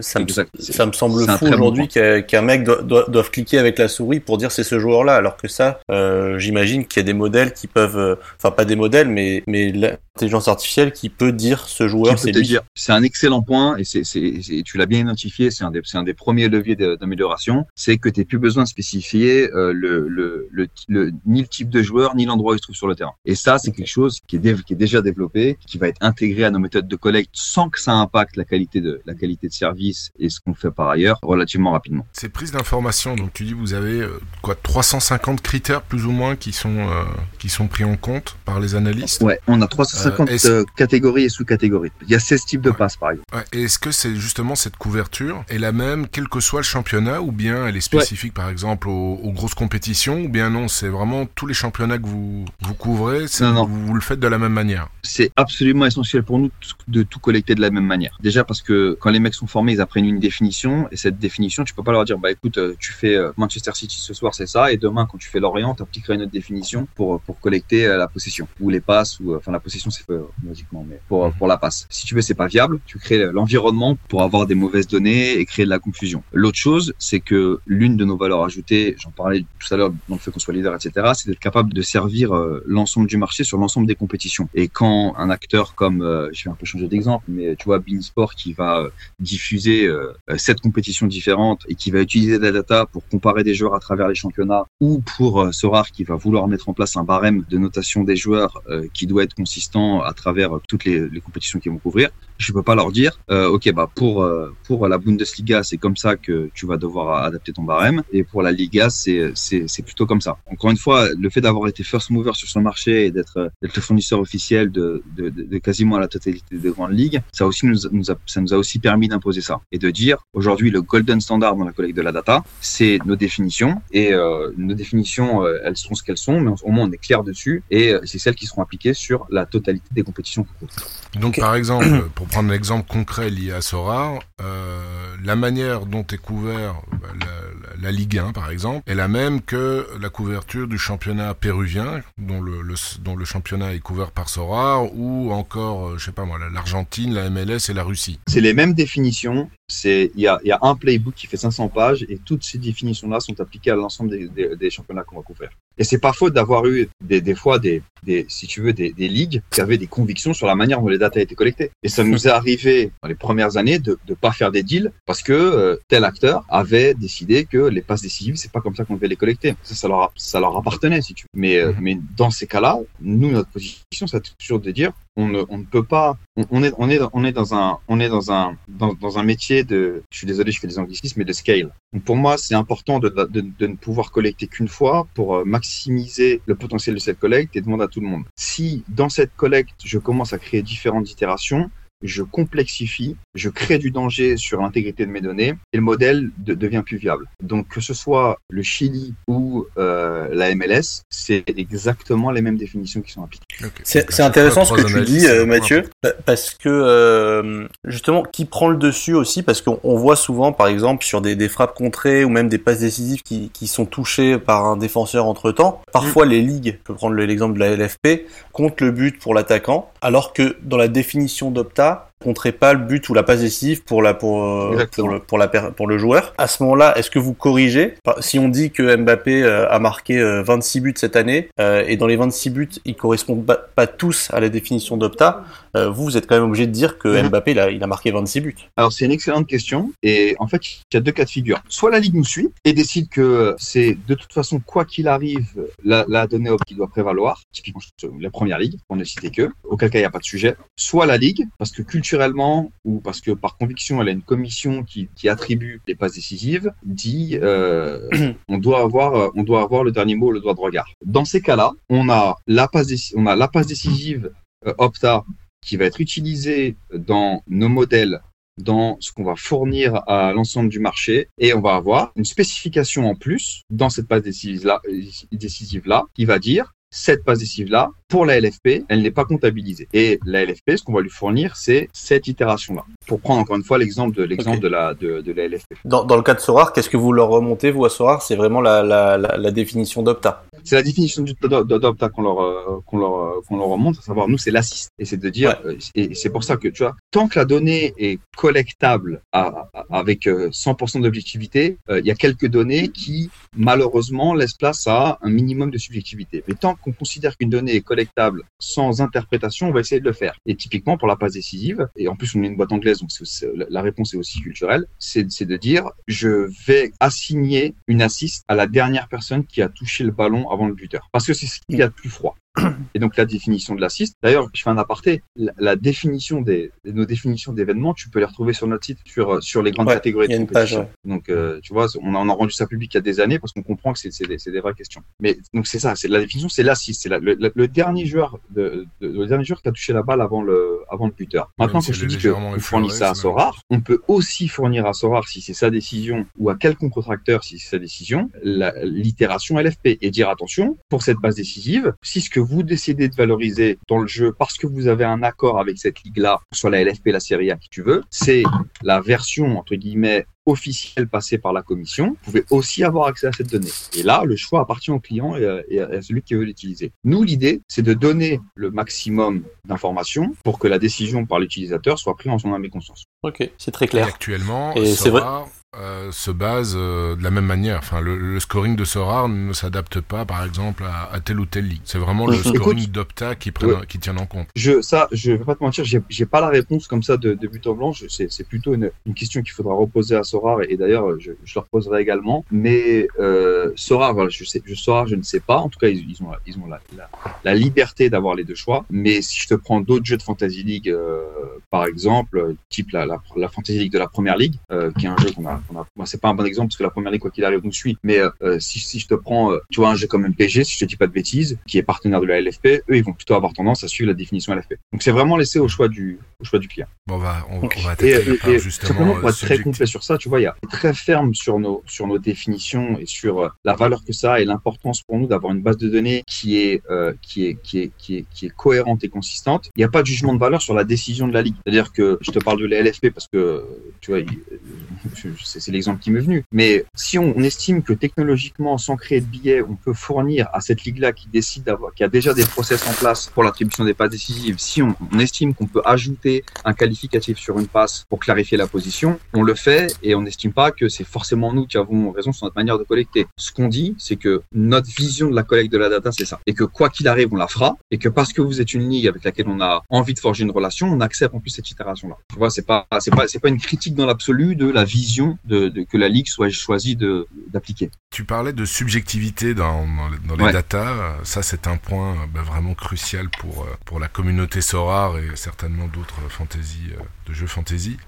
Comment est-ce que vous évaluez justement les... je prends 2-3 points, les grosses occasions manquées. Là, c'est un gros sujet de frustration parmi la communauté, mais enfin, euh, là, euh, ça c'est plus une action, il, s'est fait l'action lui-même, ou bien, euh, ou bien l'inverse, mais vraiment, ça, ça fait beaucoup, beaucoup parler dans, dans la communauté, où le error lead to goal, alors parfois il dit non, mais là, franchement, c'est la faute du gardien, et puis non, allons, c'est la faute du défenseur, parfois ce sont les deux qui sont impliqués. Comment est-ce que vous gérez mm. justement cette, cette part-là de, de subjectivité dans la prise de data? Alors, on essaie on de les réduire au maximum, tout en ayant parfaitement conscience et en étant totalement honnête avec toi sur le fait que le risque zéro sur ça n'existe pas. Parce que parce, que c'est du foot et qu'effectivement, tu as certaines, certaines fois des actions qui peuvent prêter à différents types d'interprétations. La manière de lutter contre ça, c'est d'essayer de, fournir la définition la plus précise possible. Tu parlais, tu, tu parlais notamment des grosses occasions, donc Big Chances de notre côté. Voilà, encore une fois, c'est une définition que tu peux retrouver sur notre sur le site de Stats Perform dans la catégorie de ta définition. La définition, elle est elle est relativement précise. C'est euh, c'est de mémoire, c'est une situation où le joueur, on considère que le, raisonnablement le joueur doit marquer. Donc habituellement une situation de, de 1 contre 1 ou euh, ou un scénario où le joueur est euh, très proche du but, à savoir dans la zone des 6 mètres, et où il y a peu d'occlusion entre le ballon et, et le but, et qu'il y a peu de pression. Donc si tu veux, la définition est quand même spécifique. Sauf que sur la réalité d'une action, où tu as euh, X joueurs qui sont impliqués, il peut y avoir une interprétation de cette définition qui est marginale et qui va différer entre deux analystes. Et là, nous, en tant que collecteur de data, on a un choix. Soit on décide d'arrêter de collecter cette, cette catégorie, auquel cas on dit arbitrairement la subjectivité, même si elle est marginale, elle existe, elle va créer potentiellement un problème, donc on arrête. Soit on est très clair sur la définition, qui dans la manière dont elle est rédigée, veut dire que tu as forcément à la fin l'analyste qui fait un choix. L'analyste qui par ailleurs est la meilleure personne au monde pour faire ce choix-là, de par sa formation, de par son expérience, etc. La raison pour laquelle par exemple les big gens sont continuer de les comptabiliser, c'est parce que pour un secteur d'activité particulier, typiquement le recrutement et la performance des équipes, c'est quelque chose qui est beaucoup regardé par les directions sportives. Et que même si sur le volume d'une saison pour un joueur, tu as une ou deux big chances qui prêtent à confusion et qui prêtent au débat, c'est considéré comme marginal et le l'ordre de grandeur est correct, donc il peut être utilisé. La vraie question qu'il faut se poser, c'est que quand tu as, et c'est un travail qui est inéluctable et qui est un prérequis selon moi d'utilisation de data, c'est qu'une fois que tu es en maîtrise de l'ensemble de nos, de définitions, qu'on est capable d'expliquer et de défendre, la question que tu dois te poser, c'est par rapport à ton secteur d'activité, par rapport au risque que cette data représente, est-ce que je l'utilise ou est-ce que je l'utilise pas? Est-ce que j'utilise en l'expliquant, est-ce que je l'utilise en l'expliquant pas? Mhm. Et c'est ça qui doit être arbitré. Mais il y a aussi une réalité, tu vois, c'est que quand nous, on regarde, que comme tu peux l'imaginer, euh, quand, euh, que ce soit dans la Fantasy League ou que ce soit dans dans d'autres, tu vois, parfois simplement des gens qui sont fans de certaines équipes ou d'un certain joueur et qui nous envoient des vidéos en disant euh, c'est pas juste, celle-là elle a été qualifiée de Big Sun Seas ou celle-là elle a été qualifiée d'erreur leading to a goal, alors que je pense cette situation-là, elle est à peu près similaire et vous n'avez pas pris la même décision. Bah déjà, ce qu'on trouve, c'est que forcément, quand tu fais cette démarche-là, tu as un biais. C'est parce que ça va impacter négativement soit ton équipe, soit le joueur, euh, le joueur en question. Et en plus, soit ce que tu vas gagner c'est sur Sora. Pardon? Ou ce que tu vas gagner. Par soit ce que tu vas gagner sur Sora. Exact. Exactement. Ou ce que tu vas gagner. Et en plus, tu n'as pas l'information suffisante toi en tant que consommateur, comme moi dans tu vois, dans d'autres dans d'autres dans d'autres secteurs d'activité, j'aurais pas l'information pour être pertinent pour faire cette demande-là, pour pouvoir dire euh, ça a été mal jugé. Et je, je suis pas en train de dire que c'est ou tout noir ou tout blanc et qu'il n'y a pas des fois des gens qui ont des suggestions qui sont hyper pertinentes. Je, je suis pas en train de dire que on a on a on a on a la parole absolue. Ce que je suis en train de dire, c'est les gens les plus qualifiés pour prendre ces décisions-là, c'est les analystes, parce que c'est leur métier, parce qu'ils sont formés de cette manière-là, parce qu'ils connaissent les définitions sur le compte des doigts et surtout qu'ils ont vécu ces situations. Tu vois sur sur sur les big notices, c'est un bon exemple depuis des années, plusieurs fois par match. Donc la marge d'erreur est petite et souvent l'erreur telle qu'elle est quand elle est qualifiée d'erreur ou qu'on allait qualifier d'oubli, ça part d'un billet de celui qui l'a observé. Et des fois, quand on se trompe, ça arrive qu'on se trompe, quand on se trompe, on est aussi capable d'aller voir nos clients et dire t'es là où c'est trompé et euh, on assume les, conséquences. Mais aujourd'hui, on n'a pas de dans, ces éléments de subjectivité. Je me souviens pas de si c'est pas vrai. J'allais dire je me souviens pas de catégories de data qu'on a décidé d'arrêter de collecter parce que euh, la définition était pas assez claire, ça, ça pouvait poser des problèmes. Et une définition qu'on a arrêté de collecter il y a quelques années, c'est les demi-volets par exemple. Je sais plus exactement te dire pourquoi, mais chaque année on passe en revue l'ensemble de notre build de, catégories de data on se pose la question, on re-challenge pour voir si on peut faire progresser le, les choses, euh, la définition, la manière de collecter. Et ça arrive que des fois on retire des trucs. Typiquement, on avait retiré il y a quelques années euh, demi-volé parce qu'on se rendait compte que c'était pas suffisamment bien collecté, qu'il y avait une confusion avec la définition volée, reprise de volée, et que du coup, euh, du coup, c'était quelque chose quand on l'a parlé à nos clients qui était pas qui était pas fondamental et que la qualification de volée c'était suffisant, qu'on n'avait pas besoin de spécifier. Donc ça c'est la réponse sur sur la collecte. Maintenant, il y a autre chose que je voudrais apporter sur ce côté subjectivité. On a aussi nous un rôle à jouer dans le développement des métriques et dans le développement de la manière dont on analyse le foot pour essayer encore une fois d'être le plus juste possible dans la manière dont on l'adresse. Et ça, c'est quelque chose qu'on a, qu'on a entamé il y a quelques années, c'est justement utiliser l'AI pour créer des métriques qui vont renseigner sur notamment la qualité d'une action, la contribution d'un joueur. Et peut-être qu'au lieu de dire, bah, c'est une Big Census qui a été collectée, on regarde tous les éléments contextuels qu'on peut avoir, mais simplement d'un point de vue chiffre, simplement d'un point de vue base de données, et on met en place une algorithmie qui te dit si le terrain c'était ça et que le contexte autour c'est ça, alors ça forcément c'est une big chances. On n'en est pas là pour pour les big chances, mais par exemple sur on a créé des choses qui s'appellent euh, tu vois, la, la, possession value, la valeur de la possession pour les joueurs et qui par exemple renseigne beaucoup mieux qu'un simplement un ratio de passes réussies sur une action donnée. Tu vois donc euh, donc on, on se dédouane pas non plus de la responsabilité qu'on a d'essayer de toujours être le précis possible et ça arrive aussi par la progression de la finesse de l'analyse et ce qui nous permet de faire ça c'est la progression technologique euh, via les AI et via les data scientists qu'on recrute pour créer des modèles qui sont euh, euh, qui, qui, sont le plus fins possible. Justement, en parlant de modèles, il y a une stat qui est qu'on voit beaucoup depuis quelques années, c'est les expected goals, qui justement ouais. sont, je crois bien, bah, ils se basent sur des, des millions d'actions similaires et ils, oui. ils, déterminent que, bah, en, en fonction d'un tir à cette position du terrain, avec un défenseur, deux défenseurs ou aucun défenseur entre le, le point d'impact du ballon et le but, et eh ben il a X% de chance de marquer. Ouais. Euh, moi au début je pensais que les Big Chen Smith justement c'était euh, bah, une traduction un peu euh, mathématique de ces expected goals ouais. et en disant bah si il manque l'occasion alors que le, le expected goal il est il est supérieur à, à 0.8 et ben c'est une Big Chen Smith. Non non c'est un, un, un très bon exemple que tu prends parce que la Big Chancy, c'est un qualificatif au niveau de la collecte, alors que l'expected goals, c'est une métrique qui est créée à partir de l'intelligence artificielle et, et, des data. Et tu vois d'ailleurs, l'expected goals, tu ouais. l'as bien résumé, mais à ceci près que ça ne te donne pas, en vrai, le pourcentage de chance de marquer. Parce que comme tu l'as dit, tu regardes dans le passé. Donc tu dis, ouais. sur tous les tirs qu'on a en base, les millions de tirs qu'on a en base, qui étaient dans la même situation, voilà combien de fois il y a eu un but. Et la raison pour laquelle je relève ça, c'est parce que au départ, dans l'approche du marché, dans la pédagogie qu'on a fait autour des expected goals, on nous reprochait beaucoup de dire tu peux pas définir le pourcentage de chance de marquer. C'est pas le pourcentage de chance de marquer, c'est en gros la qualité de la situation que tu t'es créée quand on regarde toutes les situations qui ont été créées dans les mêmes conditions C'est beaucoup plus pompeux, c'est beaucoup plus difficile à, présenter et ça prend du temps pour éduquer le marché. Mais encore une fois, en faisant ça, on essaie d'être le plus pragmatique possible. Et typiquement, je trouve que tu vois, ton, ton exemple est le bon. C'est-à-dire que est-ce que dans la valorisation de la performance d'un jeu, euh, il faut plus regarder l'expected goals ou il faut plus regarder les big chances si tu es dans, dans la construction d'un scoring ou d'un algorithme de, de, Fantasy League, j'ai ma conviction. Moi, je, suis prêt à dire aujourd'hui, je crois plus en l'expected goals. Mais euh, il y a aussi, après, une multitude de facteurs qui, qui font que le choix de l'utilisateur, et je parle pas spécifiquement de Sora, hein, c'est pas les seuls à, à, utiliser Big Chances, et je, je pense, moi, que Big Chances, en, dans, dans la Fantasy League, c'est pris en compte et c'est une, une information qui est, qui, qui est, je pense, essentielle. Mais, mais tu peux faire le choix de le remplacer par l'expected goals, et je pense que c'est deux valeurs qui sont, qui sont interchangeables, par exemple. Là où c'est un peu frustrant pour pas mal de managers, c'est euh, les points. Tu vois, un big chance in the miss, euh, c'est mmh. moins 5 points. Donc tu vois, c'est quand même un.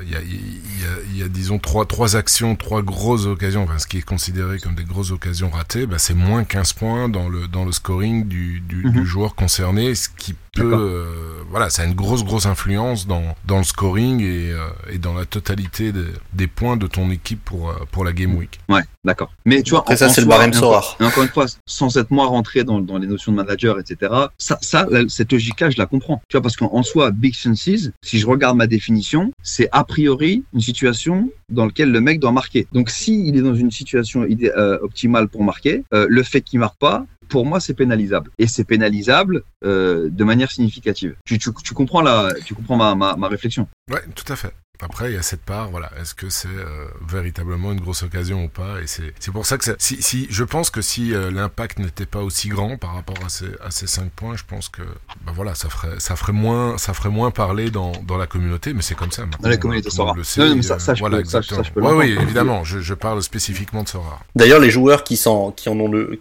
le plus les Big Chen Smith, c'est des grands attaquants. Lewandowski, on a, il en a souvent euh, une ou deux par ouais. match parce que bah, il s'en procure beaucoup. Ouais, c'est ça. Et il et, et, y, a, y, a, un vrai sujet aussi sur qui est, qui est très important pour nous.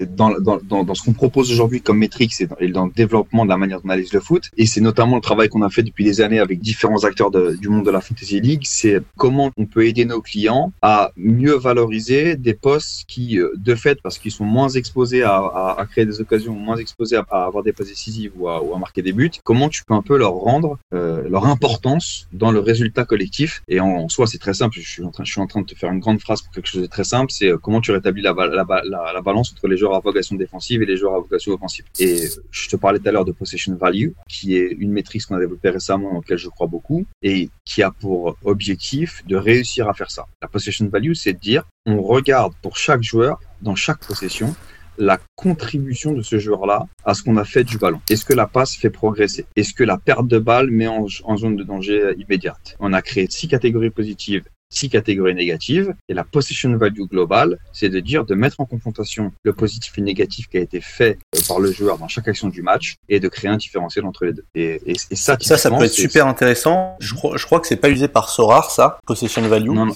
Et notamment, c'est très récent euh, comme, comme métrique. C'est pas nécessairement de leur fait, c'est quelque chose qui, qui sort ouais. du four. Et ça pourrait corriger euh, ben, un des plus grands débats du ring de joueurs euh, Sorar. Aujourd'hui, c'est les défenseurs latéraux qui perdent énormément Mhm. de ballons. Enfin, énormément, mais en, en moyenne, euh, un, un, défenseur latéral va perdre entre 15 et 20 ballons par match. Et, et le, en, en, termes de barème Sorar, c'est moins 15 ou 20, moins 20 points. Vu que c'est moins 1 point par ballon perdu. Alors que c'est pas des ballons perdus qui vont être dangereux. Euh, alors qu'un ouais. défenseur central qui va perdre un ballon, c'est aussi moins 1 point. Et c'est ouais. vrai que ce, cette stat de, de, possession value, ça pourrait euh, grandement aider à améliorer le, le scoring des, des, défenseurs latéraux.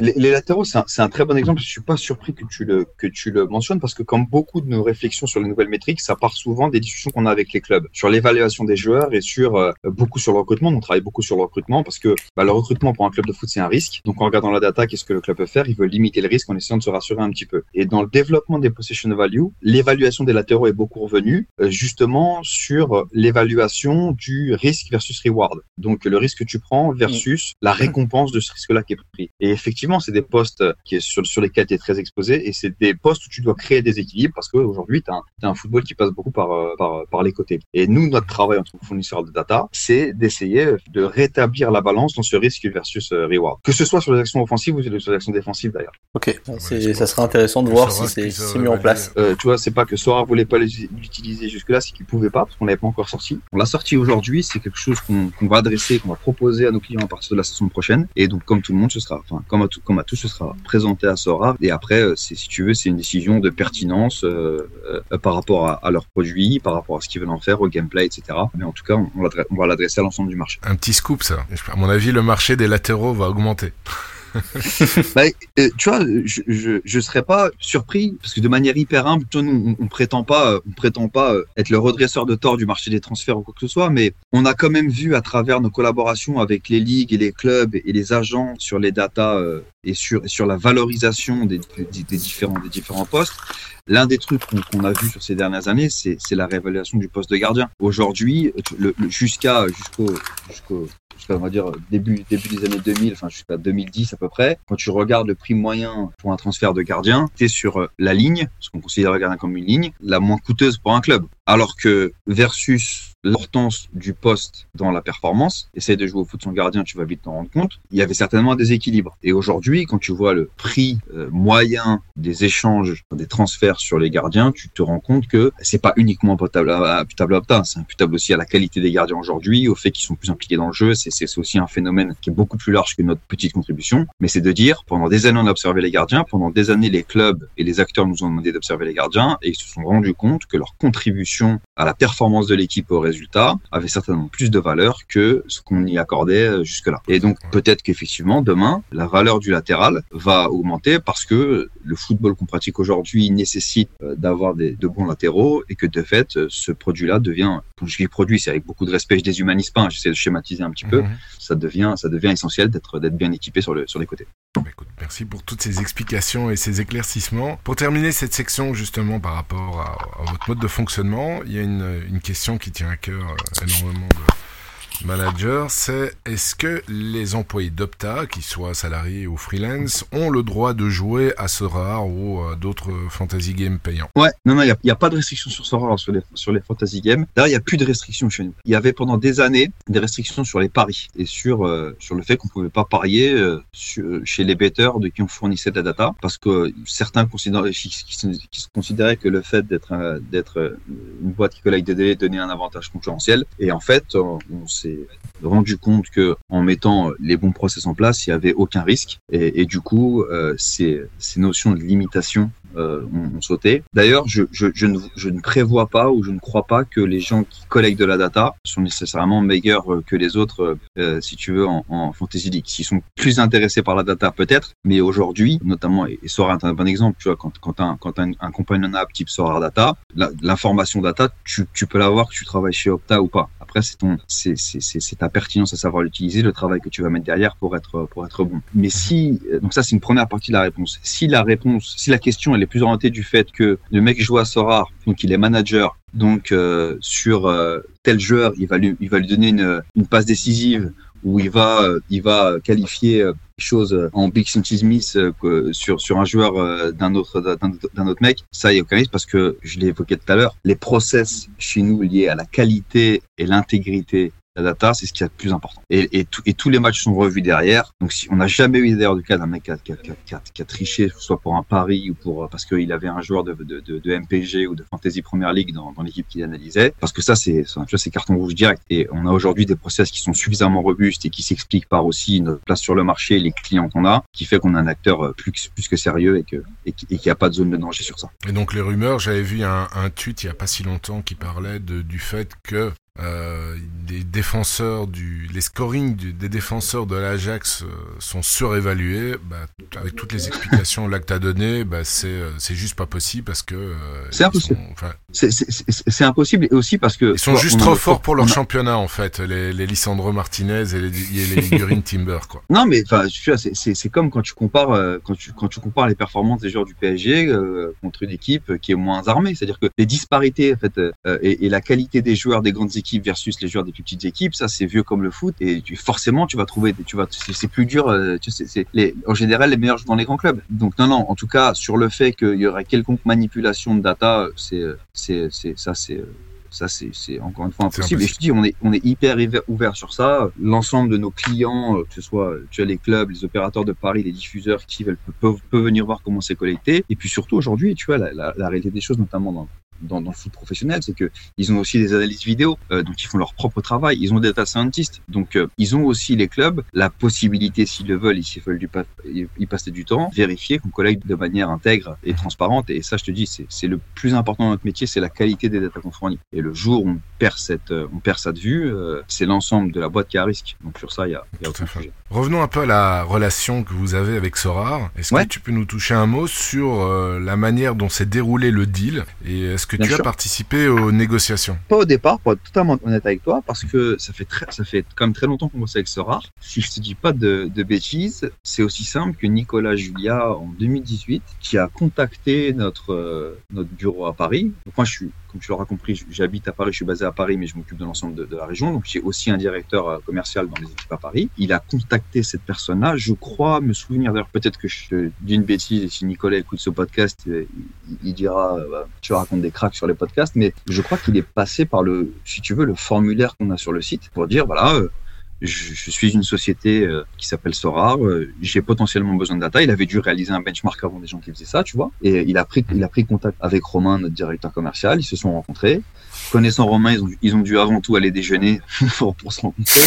Et puis, euh, et ils ont fait un deal, ils ont fait un premier deal, et au fur et à mesure, on a vu, euh, on a vu Sorar euh, se développer, on a vu la, réussite incroyable de, ce qu'ils avaient monté, et là, euh, comme tu vois, ils rentrent dans une dimension de partenaire et privilégié. Moi, je commence à m'impliquer personnellement avec ces comptes-là, et, donc sur les discussions qu'on a aujourd'hui, qui sont très vastes, je, suis relativement impliqué, même si la personne qui gère au jour le jour ce, compte-là chez nous et qui le fait très bien, c'est Romain Fabre qui dirige la France d'un point de vue commercial dans, mes équipes. On a vu qu'ils ont signé la MLB de baseball récemment.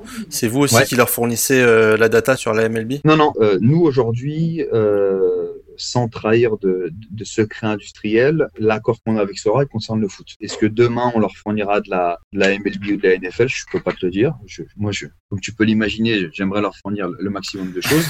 Mais on a, pour le coup, aux États-Unis, des concurrents euh, sur ces sports-là, et on n'est pas fournisseur officiel de la MLB, par exemple. Donc ça s'explique euh, parfaitement si Sora décide sur la MLB de partir avec un autre fournisseur de data. Pas obligé de le faire, il n'était jamais forcé de travailler avec le fournisseur officiel. Nous, pendant des années, notre, notre conviction, c'était qu'on cherchait pas à être officiel parce que de toute façon, on avait pignon sur rue et qu'on n'avait pas besoin d'avoir les logos des ligues. Ça a changé depuis, la vision. Mais euh, aujourd'hui, on ne travaille pas avec, euh, avec Sora sur la, sur la MLB. Et Sora, ensuite, c'est leur décision d'arbitrer entre bah, le deal qu'ils ont fait avec la MLB, est-ce qui va inclure les données officielles du fournisseur de la MLB, ou est-ce qu'ils ont la liberté ou pas de passer un deal avec, euh, avec un tiers, auquel cas on est, on est, on est ce, ce tiers-là. Est-ce que vous êtes parfois sollicité par Sorar pour couvrir euh, certaines compétitions? Pensez par exemple, il y avait la, la Coupe d'Afrique où euh, Sorar avait longtemps, ben, je vais pas dire hésité, mais avait dit ben, on est en train de regarder avec notre fournisseur de données si la couverture de la Coupe d'Afrique pourra se faire de manière optimale avant de pouvoir justement proposer ces compétitions euh,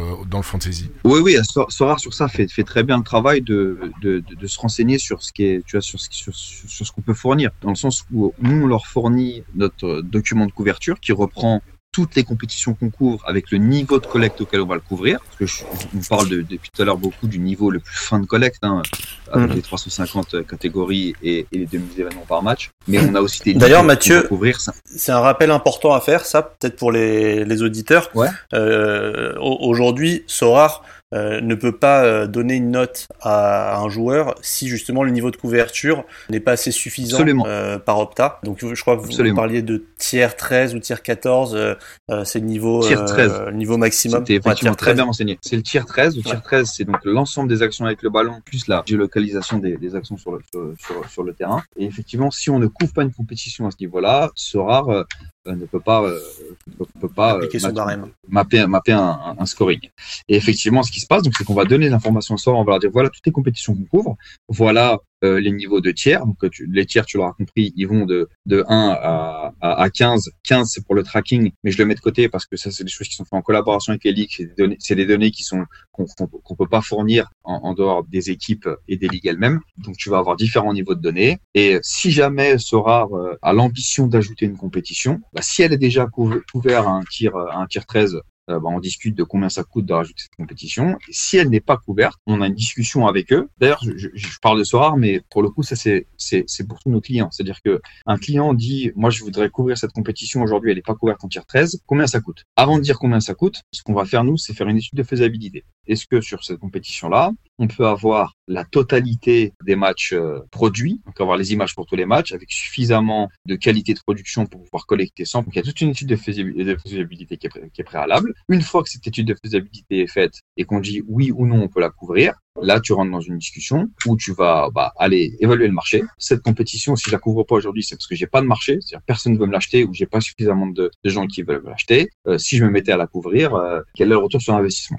Et, et, et, après, euh, on retourne voir Sora, on dit bah voilà, cette compétition-là, pourquoi pas? Ou cette compétition-là, on pense qu'il n'y a pas de marché. C'est une approche très pragmatique. C'est un processus qui peut prendre combien de temps, ça? Comme tu peux l'imaginer, c'est des demandes qu'on a relativement souvent quand même. Et je parle pas de Sora spécifiquement, de manière générale. Tu vois, par exemple, les agents qui sont toujours à la recherche de la dernière pépite un peu partout dans le monde vont être très intéressés sur des ligues euh, peut-être un peu plus obscures et, vont nous demander de parfois de les, les analyser. Et, et, parfois on le fait, parfois on le fait pas. Paul nous avait expliqué euh, lors de l'épisode précédent euh, comment ce que ça fonctionnait au niveau des actions décisives. Donc les managers ont la possibilité d'envoyer une requête avec une action décisive qui aurait été euh, oubliée. Euh, comment se passe justement Comment est-ce que vous gérez vous en interne les requêtes du, du service justement de Player Experience de Sora concernant les actions décisives euh, oubliées ou, ou, douteuses? Eh ben donc on, on, les, on réceptionne, on les centralise puisque comme tu peux l'imaginer, si vraiment des actions litigieuses quand, tu as des milliers de clients, tu n'as pas un seul client qui va te la remonter. C'est la première étape, c'est on centralise l'ensemble des demandes après les journées de championnat. Il y a des équipes, on sait les métiers. Ils vont regarder si, à travers l'ensemble des matchs analysés, il y a des requêtes, il y a des, des, demandes spécifiques qui vont revenir souvent. Si c'est le cas, si on se rend compte que sur un match, on a X clients qui nous ont dit, les gars, ici, tu me passeras l'expression, c'est chelou. Alors là, on va se mettre en mode euh, recherche. On va dire, OK, bon, ça fait quand même X clients qui disent que là, il y a un sujet. On reprend. Mhm. On reprend, c'est très simple. On refait l'analyse post-match. On se remet sur l'action. c'est fait par un mec différent de celui qui a fait le post-match euh, la première fois. Il reprend les définitions et il regarde. Et après, il y a deux manières d'opérer. Soit effectivement, et très honnêtement, c'est relativement rare, les gars, on s'est trompé. Donc ça a été corrigé dans la base et on s'excuse. Soit on reste sur notre évaluation c'est-à-dire qu'on considère que la, bonne donnée a été collectée et voilà l'explication. Voilà comment on défend la chose. Et ensuite, on renvoie euh, aux clients qui ont exprimé la volonté qu'une action soit revue, on renvoie un rapport qui explique euh, bah, voilà le résultat de l'enquête et voilà la décision qui a été prise. Ouais, donc vous, vous motivez, euh, vous argumentez votre décision finale. Quoi. Oui, oui, parce que tu vois, encore une fois, l'idée c'est absolument pas d'être complètement obtus et de dire euh, mhm. nos analystes sont formés, c'est leur métier, ils ont forcément raison. Si, euh, notamment quand tu vois que la demande euh, vient de plusieurs personnes, tu es en droit de te dire il y a un sujet, il faut absolument l'adresser pour être certain qu'il n'y ait pas de, il ait pas eu dans le process de collecte un problème. Mhm. Donc faut être super vigilant, faut garder une forme d'humilité par rapport à ça, même si c'est notre métier, et être capable, si on juge qu'on a pris la bonne décision au niveau de la collecte, de le défendre et d'expliquer. À partir du moment où vous prenez la décision de, de revoir l'action, vous vous donnez quel quel délai Ah, c'est fait dans les 24, 48 heures. Rapide. Ça va assez vite. Donc dans les dans, dans les 24 heures, il faut qu'on soit capable de revenir vers nos clients et de dire euh, OK, voilà ce qu'il en est. Parfait. David, tu as encore une question par rapport à la relation avec Sora euh, Non, moi, je, on a eu des exemples parfois où euh, bah, un match est prévu et, et finalement il n'est pas couvert parce que euh, bah, je sais pas, le diffuseur a, un problème, il y a il y a un problème météo, un problème technique et, et là le, le, le match n'est pas couvert. Il y a eu bah, justement une petite une petite histoire euh, sur Sorar avec ça il y a quelques il y a quelques mois. Donc vous on est, on est d'accord, c'est c'est la ligue qui vous fournit toutes les images ou le, le, diffuseur. Donc vous si vous n'êtes pas capable de, de, voir le match, effectivement vous n'êtes pas capable de, de, couvrir le match en, en tiers 13 et donc de, de fournir la, la, les données précises. C'est exactement ça. Et, et dans ces cas-là, c'est hyper sérieux pour nous aussi parce que ça veut dire que les gens avec qui on a passé l'accord pour la collecte sont en bridge de leur accord avec nous et qui ah n'ont pas été capables de fournir le prérequis pour qu'on puisse collecter. Que nous on a décidé de collecter à ce niveau-là et que derrière on a décidé d'avoir des clients. Et donc, euh, eux nous, nous empêchent de pouvoir collecter et de pouvoir remplir nos obligations. Donc c'est des sujets qui sont très sérieux. Ça n'arrive jamais sur les grandes compétitions pour pour les raisons que vous pouvez imaginer parce que parce que plus d'expérience, parce que parce que des enjeux économiques supérieurs, etc. En revanche, ça arrive sur des compétitions un peu plus euh, comment,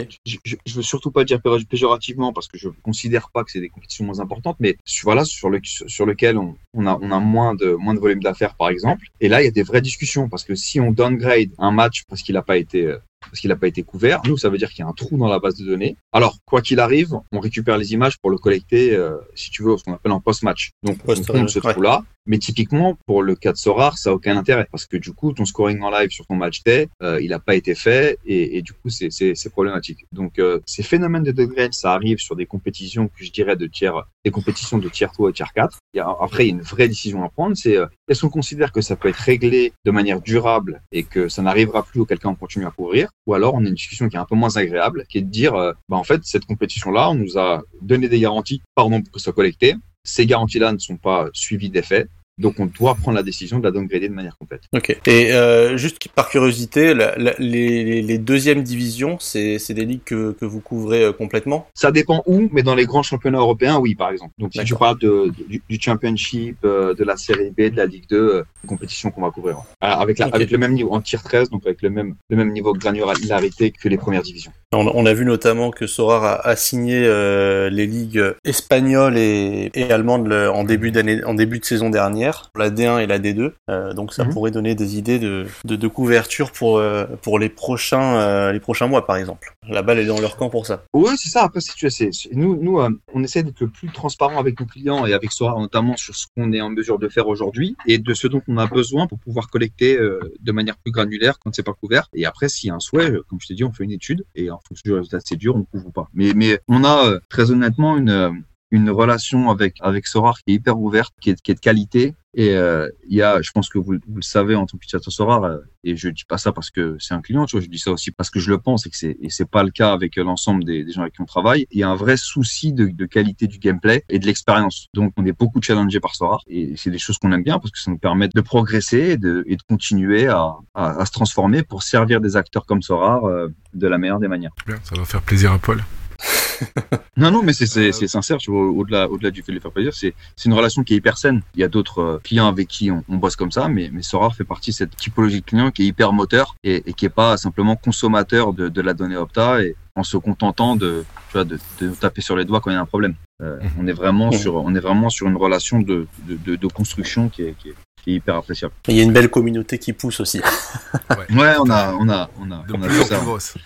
Euh, on a l'occasion de s'en, plus en plus grande et de plus en plus passionnée d'ailleurs. On voit ça. Ouais.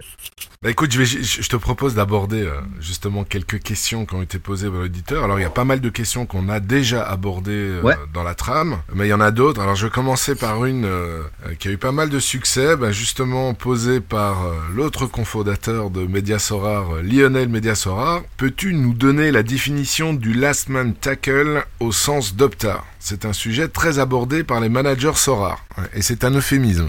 D'accord, c'est vrai. Écoute, le- pour le coup, le last man tackle, c'est relativement simple parce que le last man tackle, c'est une euh, sous-catégorie du tackle. Le tackle, il y a, celle- il y a la définition qui est, euh, comme tu peux l'imaginer, relativement simple parce que c'est une, action de récupération à terre où, où le joueur essaie de récupérer la balle. Et du coup, le last man, Ouais. euh, c'est relativement simple, c'est en utilisant les données de géocalisation. C'est-à-dire que si le player à qui j'attribue le tackle est sur le terrain positionné le dernier de son équipe, c'est que c'est le dernier, c'est que c'est le dernier, le dernier, le dernier joueur. Donc tu vois là, on est, on est sur euh, l'application du pragma- pragmatisme dont je te parlais. On décide pas que le mec est dernier défenseur. On regarde la géolocalisation des mecs. Si c'est le dernier, alors l'attribut last man va être ajouté à la catégorie tackle. M- Même s'il est, il est très excentré, euh, par exemple au niveau euh, quasiment de la ligne même de touche, mais même s'il est très excentré, même si c'est un très bon point, c'est-à-dire qu'on n'est pas sur l'interprétation arbitrale du dernier défenseur. On est sur le dernier géographiquement, en termes de positionnement, tu vois, le dernier joueur de l'équipe fait un tacle. Et ça, pour le coup, c'est une définition qui est hyper, tu vois, qui est hyper claire et qui est entre guillemets facile. J'a- J'ajoute deux choses sur le, la définition du tacle qu'on peut retrouver donc sur le site d'Opta. Pour être considéré comme un tacle, il faut déjà que le la- l'adversaire ait le, le contrôle du ballon, donc il ait touché le Mhm, ballon. Absolument. Si, si c'est une passe en profondeur et que le défenseur vient couper la trajectoire avant que l'attaquant ait touché la balle en taclant, ça ne compte pas comme un tacle. Et la deuxième chose, il faut que le défenseur, après son tacle, ait récupéré le ballon, lui ou un coéquipier. Si par Ou exemple il fait un ça. tacle Ouais. et euh, ça, la balle pour un tacle réussi. touche, oui voilà. C'est pour un tacle réussi. Parce que même si le mec rate son tacle, c'est-à-dire qu'il fait faute ou qu'il prend pas la balle, ce sera quand même un tacle. Et ce sera un tacle manqué. D'accord. Et si c'est dans les euh, en sortie, euh, bah, c'est pas considéré comme un tacle réussi. alors. Exactement. C'est clair. Euh, bah, toutes les autres questions, je vois, on, on les a vraiment toutes toutes abordées. Il y en a juste une. Bon, à toi de voir si tu as envie d'y répondre ou pas. Euh, bon, le business model, on le sait. Euh, qui paye, on le Ouais. sait aussi. Donc, question de Gus Van Gus. Mais peux-tu nous donner peut-être une ordre de prix pour, je sais pas, pour la couverture d'un championnat spécifique? Je peux te donner un, un pour une saison Oui, sans, sans problème, parce qu'en fait, cet ordre de prix, il est, il est hyper vaste. On a différents facteurs qui vont impacter le prix. C'est le type d'utilisateur, c'est-à-dire euh, quelle est l'activité de la personne qui va utiliser tes data, est-ce qu'il va les publier, est-ce qu'il va les garder en interne, quel est le niveau de granularité, est-ce qu'il va rester sur un niveau où il a simplement des, des données, des- besoin des données de l'équipe, ou est-ce qu'il veut aussi les données de joueurs, s'il veut les données de joueurs, est-ce qu'il veut en plus les données XY, donc de géo- géolocalisation, est-ce qu'en plus de ça, il veut les modèles analytiques type euh, expected goal, expected assist, possession value, est-ce qu'il va vouloir les modèles prédictifs de simulation, de performance, etc. Et puis en plus, après, il y a le nombre de territoires dans lequel il va vouloir l'appliquer. Donc tout ça fait que, je, je te réponds, mais je te réponds volontairement. En fait, on peut travailler avec tout le monde. On a autant des contrats en milliers d'euros que des contrats en millions. Ça va dépendre de la taille de ton opération, de ce que tu fais avec la data, à quel point tu l'utilises, de la granularité et des pays euh, et des territoires que tu vas servir dans le monde. Donc, euh, donc euh, pour te donner des exemples concrets, on a des clubs aujourd'hui, des clubs de des clubs de Ligue 2 par exemple, qui vont payer moins de 10 000 euros l'accès à leurs données parce que les données vont rester en interne chez eux, qui ne vont prendre les données que de leur match, pas de l'ensemble de la compétition, et que le niveau de granularité qu'ils ont choisi, c'est pas c'est pas le plus fin, c'est simplement euh, les actions avec euh, le ballon sans, modèle prédictif, sans analyse, sans analyse, etc. Et de l'autre côté du spectre, tu vas avoir des clients comme Google qui, bah, lui, quand je vais lui fournir une donnée, va le mettre dans la Google Box, qui est le premier résultat que tu vas retrouver quand tu tapes euh, un match dans la barre de recherche, et qui va du coup diffuser de la data dans le monde entier. Là, on est en euh, on est sur des contrats en en plusieurs dizaines de millions d'euros. Effectivement, c'est vraiment le grand écart. Et au milieu de ça, et au Bravo milieu de ça, commercial qui a dealé ça. Ouais, mais écoute, euh, merci. mais on, a, si tu veux, au-delà de, au-delà de, prendre, de prendre les, les, compliments, on a la chance surtout de, et pas parce que nous aujourd'hui, euh, les gens qui sont aptes aujourd'hui sont, sont bons, même s'ils sont bons, on a la chance euh, d'avoir rejoint une boîte pour certains quelques années qui effectivement a, a su se rendre essentiel dans un business, euh, dans un besoin qui est devenu essentiel pour l'ensemble du marché. Aujourd'hui, la data, que tu l'aimes ou que tu l'aimes pas, c'est plus la question. La question, c'est savoir comment tu l'utilises. Mais tout le monde utilise de la data dans une certaine mesure, euh, en fonction de leur appétence, euh, en fonction de leur connaissance, en fonction de la manière dont ils sont staffés. Et quand je dis tout le monde, je parle autant des diffuseurs que des opérateurs de paris, que des clubs, que des ligues, etc. Tout le monde en a besoin, tout le monde l'utilise. Et, et, forcément, quand tu es leader de ce marché-là, ça te donne un terrain de jeu assez, assez incroyable. Et donc, on bénéficie d'un marché hyper favorable pour faire ce qu'on fait. On est, on est hyper heureux. J'ai une dernière question, euh, Mathieu. Dans, dans quel domaine, toi qui justement participe à tout ce qui est stratégie au sein de, au sein de Stats Perform, quel est pour toi le domaine où il y a le plus euh, d'évolution possible. Aujourd'hui, vous dites, ben voilà, il faut vraiment essayer de, de miser là-dessus. Il y a plus de perspectives d'évolution. Euh, est-ce que c'est le Web 3 Est-ce que c'est un autre domaine? Euh? Ouais, aujourd'hui, clairement, les questions qui sont posées par le Web 3 et, le champ des possibles qui qu'aujourd'hui on n'est pas capable d'appréhender euh, tu vois de manière très honnête, hein, c'est aujourd'hui ce qui nous excite le plus, c'est de savoir on est sur une vraie révolution de l'utilisation, euh, sur une vraie révolution de la consommation, de l'entertainment, du sport, des contenus. Euh, nous on est un fournisseur de contenu, donc il va quand même falloir trouver sa place dans ce qui se passe. Et avant de trouver sa place, il faut essayer de le comprendre. Et là on est dans la phase de compréhension. On essaie de comprendre. On est, tu vois, il y a des acteurs qui comme Sorar qui sont déjà partis de ce ce, ce, ce, ce monde-là, mais, mais on a besoin de comprendre où est-ce que nos clients et les secteurs d'activité traditionnels vont aller dans cet espace-là. Parce que les clubs, les euh, médias, les opérateurs de Paris, et c'est ce qui est intéressant dans le Web 3, c'est que ils vont devoir prendre un parti par rapport à cette à cette euh, utilisation-là, euh, et nous il va falloir être capable de, de l'accompagner. Donc c'est clairement aujourd'hui ce qui est ce qui ce qui occupe beaucoup de notre notre temps en, R&D, en progression dans la compétence, en, en, RH aussi. Tu vois, essayer de se staffer, essayer de prendre des gens qui vont pouvoir nous faire avancer sur ce sujet-là. C'est bien sûr ce qui ce qui nous ce qui nous occupe beaucoup, sans délaisser le reste, sans, sans délaisser les, les autres secteurs d'activité. Mais comme je te le disais, la progression et la et le développement de ces secteurs d'activité, il est aussi lié à, à, à ce qui va se passer dans le, dans le Web 3. D'accord, je te remercie Mathieu. Je sais pas si tu veux, je te donne le, le mot de la fin. C'est très sympa, mais non, mais juste merci. C'était hyper intéressant de, de, pouvoir discuter de, de, tout ça avec vous. Je suis très heureux que vous soyez intéressés par le sujet. J'espère que ça intéressera euh, les, les auditeurs et la et la communauté Sorar. On est hyper fiers d'accompagner d'accompagner Sorar et d'être tu vois d'être à notre à notre échelle et à notre niveau dans cette aventure là. Donc c'était top de pouvoir échanger. Merci euh, merci à vous les gars. Bah, merci à toi merci Mathieu. À toi. Je pense effectivement que ça, ça répond ça répond à pas mal d'interrogations parce que le aussi bien Sora, ben là on a eu Paul, c'est vrai qu'il y, y, a pas mal d'améliorations mmh. au niveau de la communication de, de Sora vers la communauté, mais c'est vrai que tout le scoring, tout le système mis en place par Sora est dépendant de son fournisseur de données et donc d'Opta et c'est vrai que c'était, euh, je, je, suis content qu'on ait pu euh, aborder ce sujet, qu'il y a pas mal de, de, points, pour pas dire tous les points, qui ont reçu une réponse bien claire euh, de ta part. Je te remercie encore et, et merci David aussi pour ta participation et euh, et tes points et tes questions aussi euh, bien, bien fouillées. Merci à, à tous. Merci à vous. Salut, à bientôt.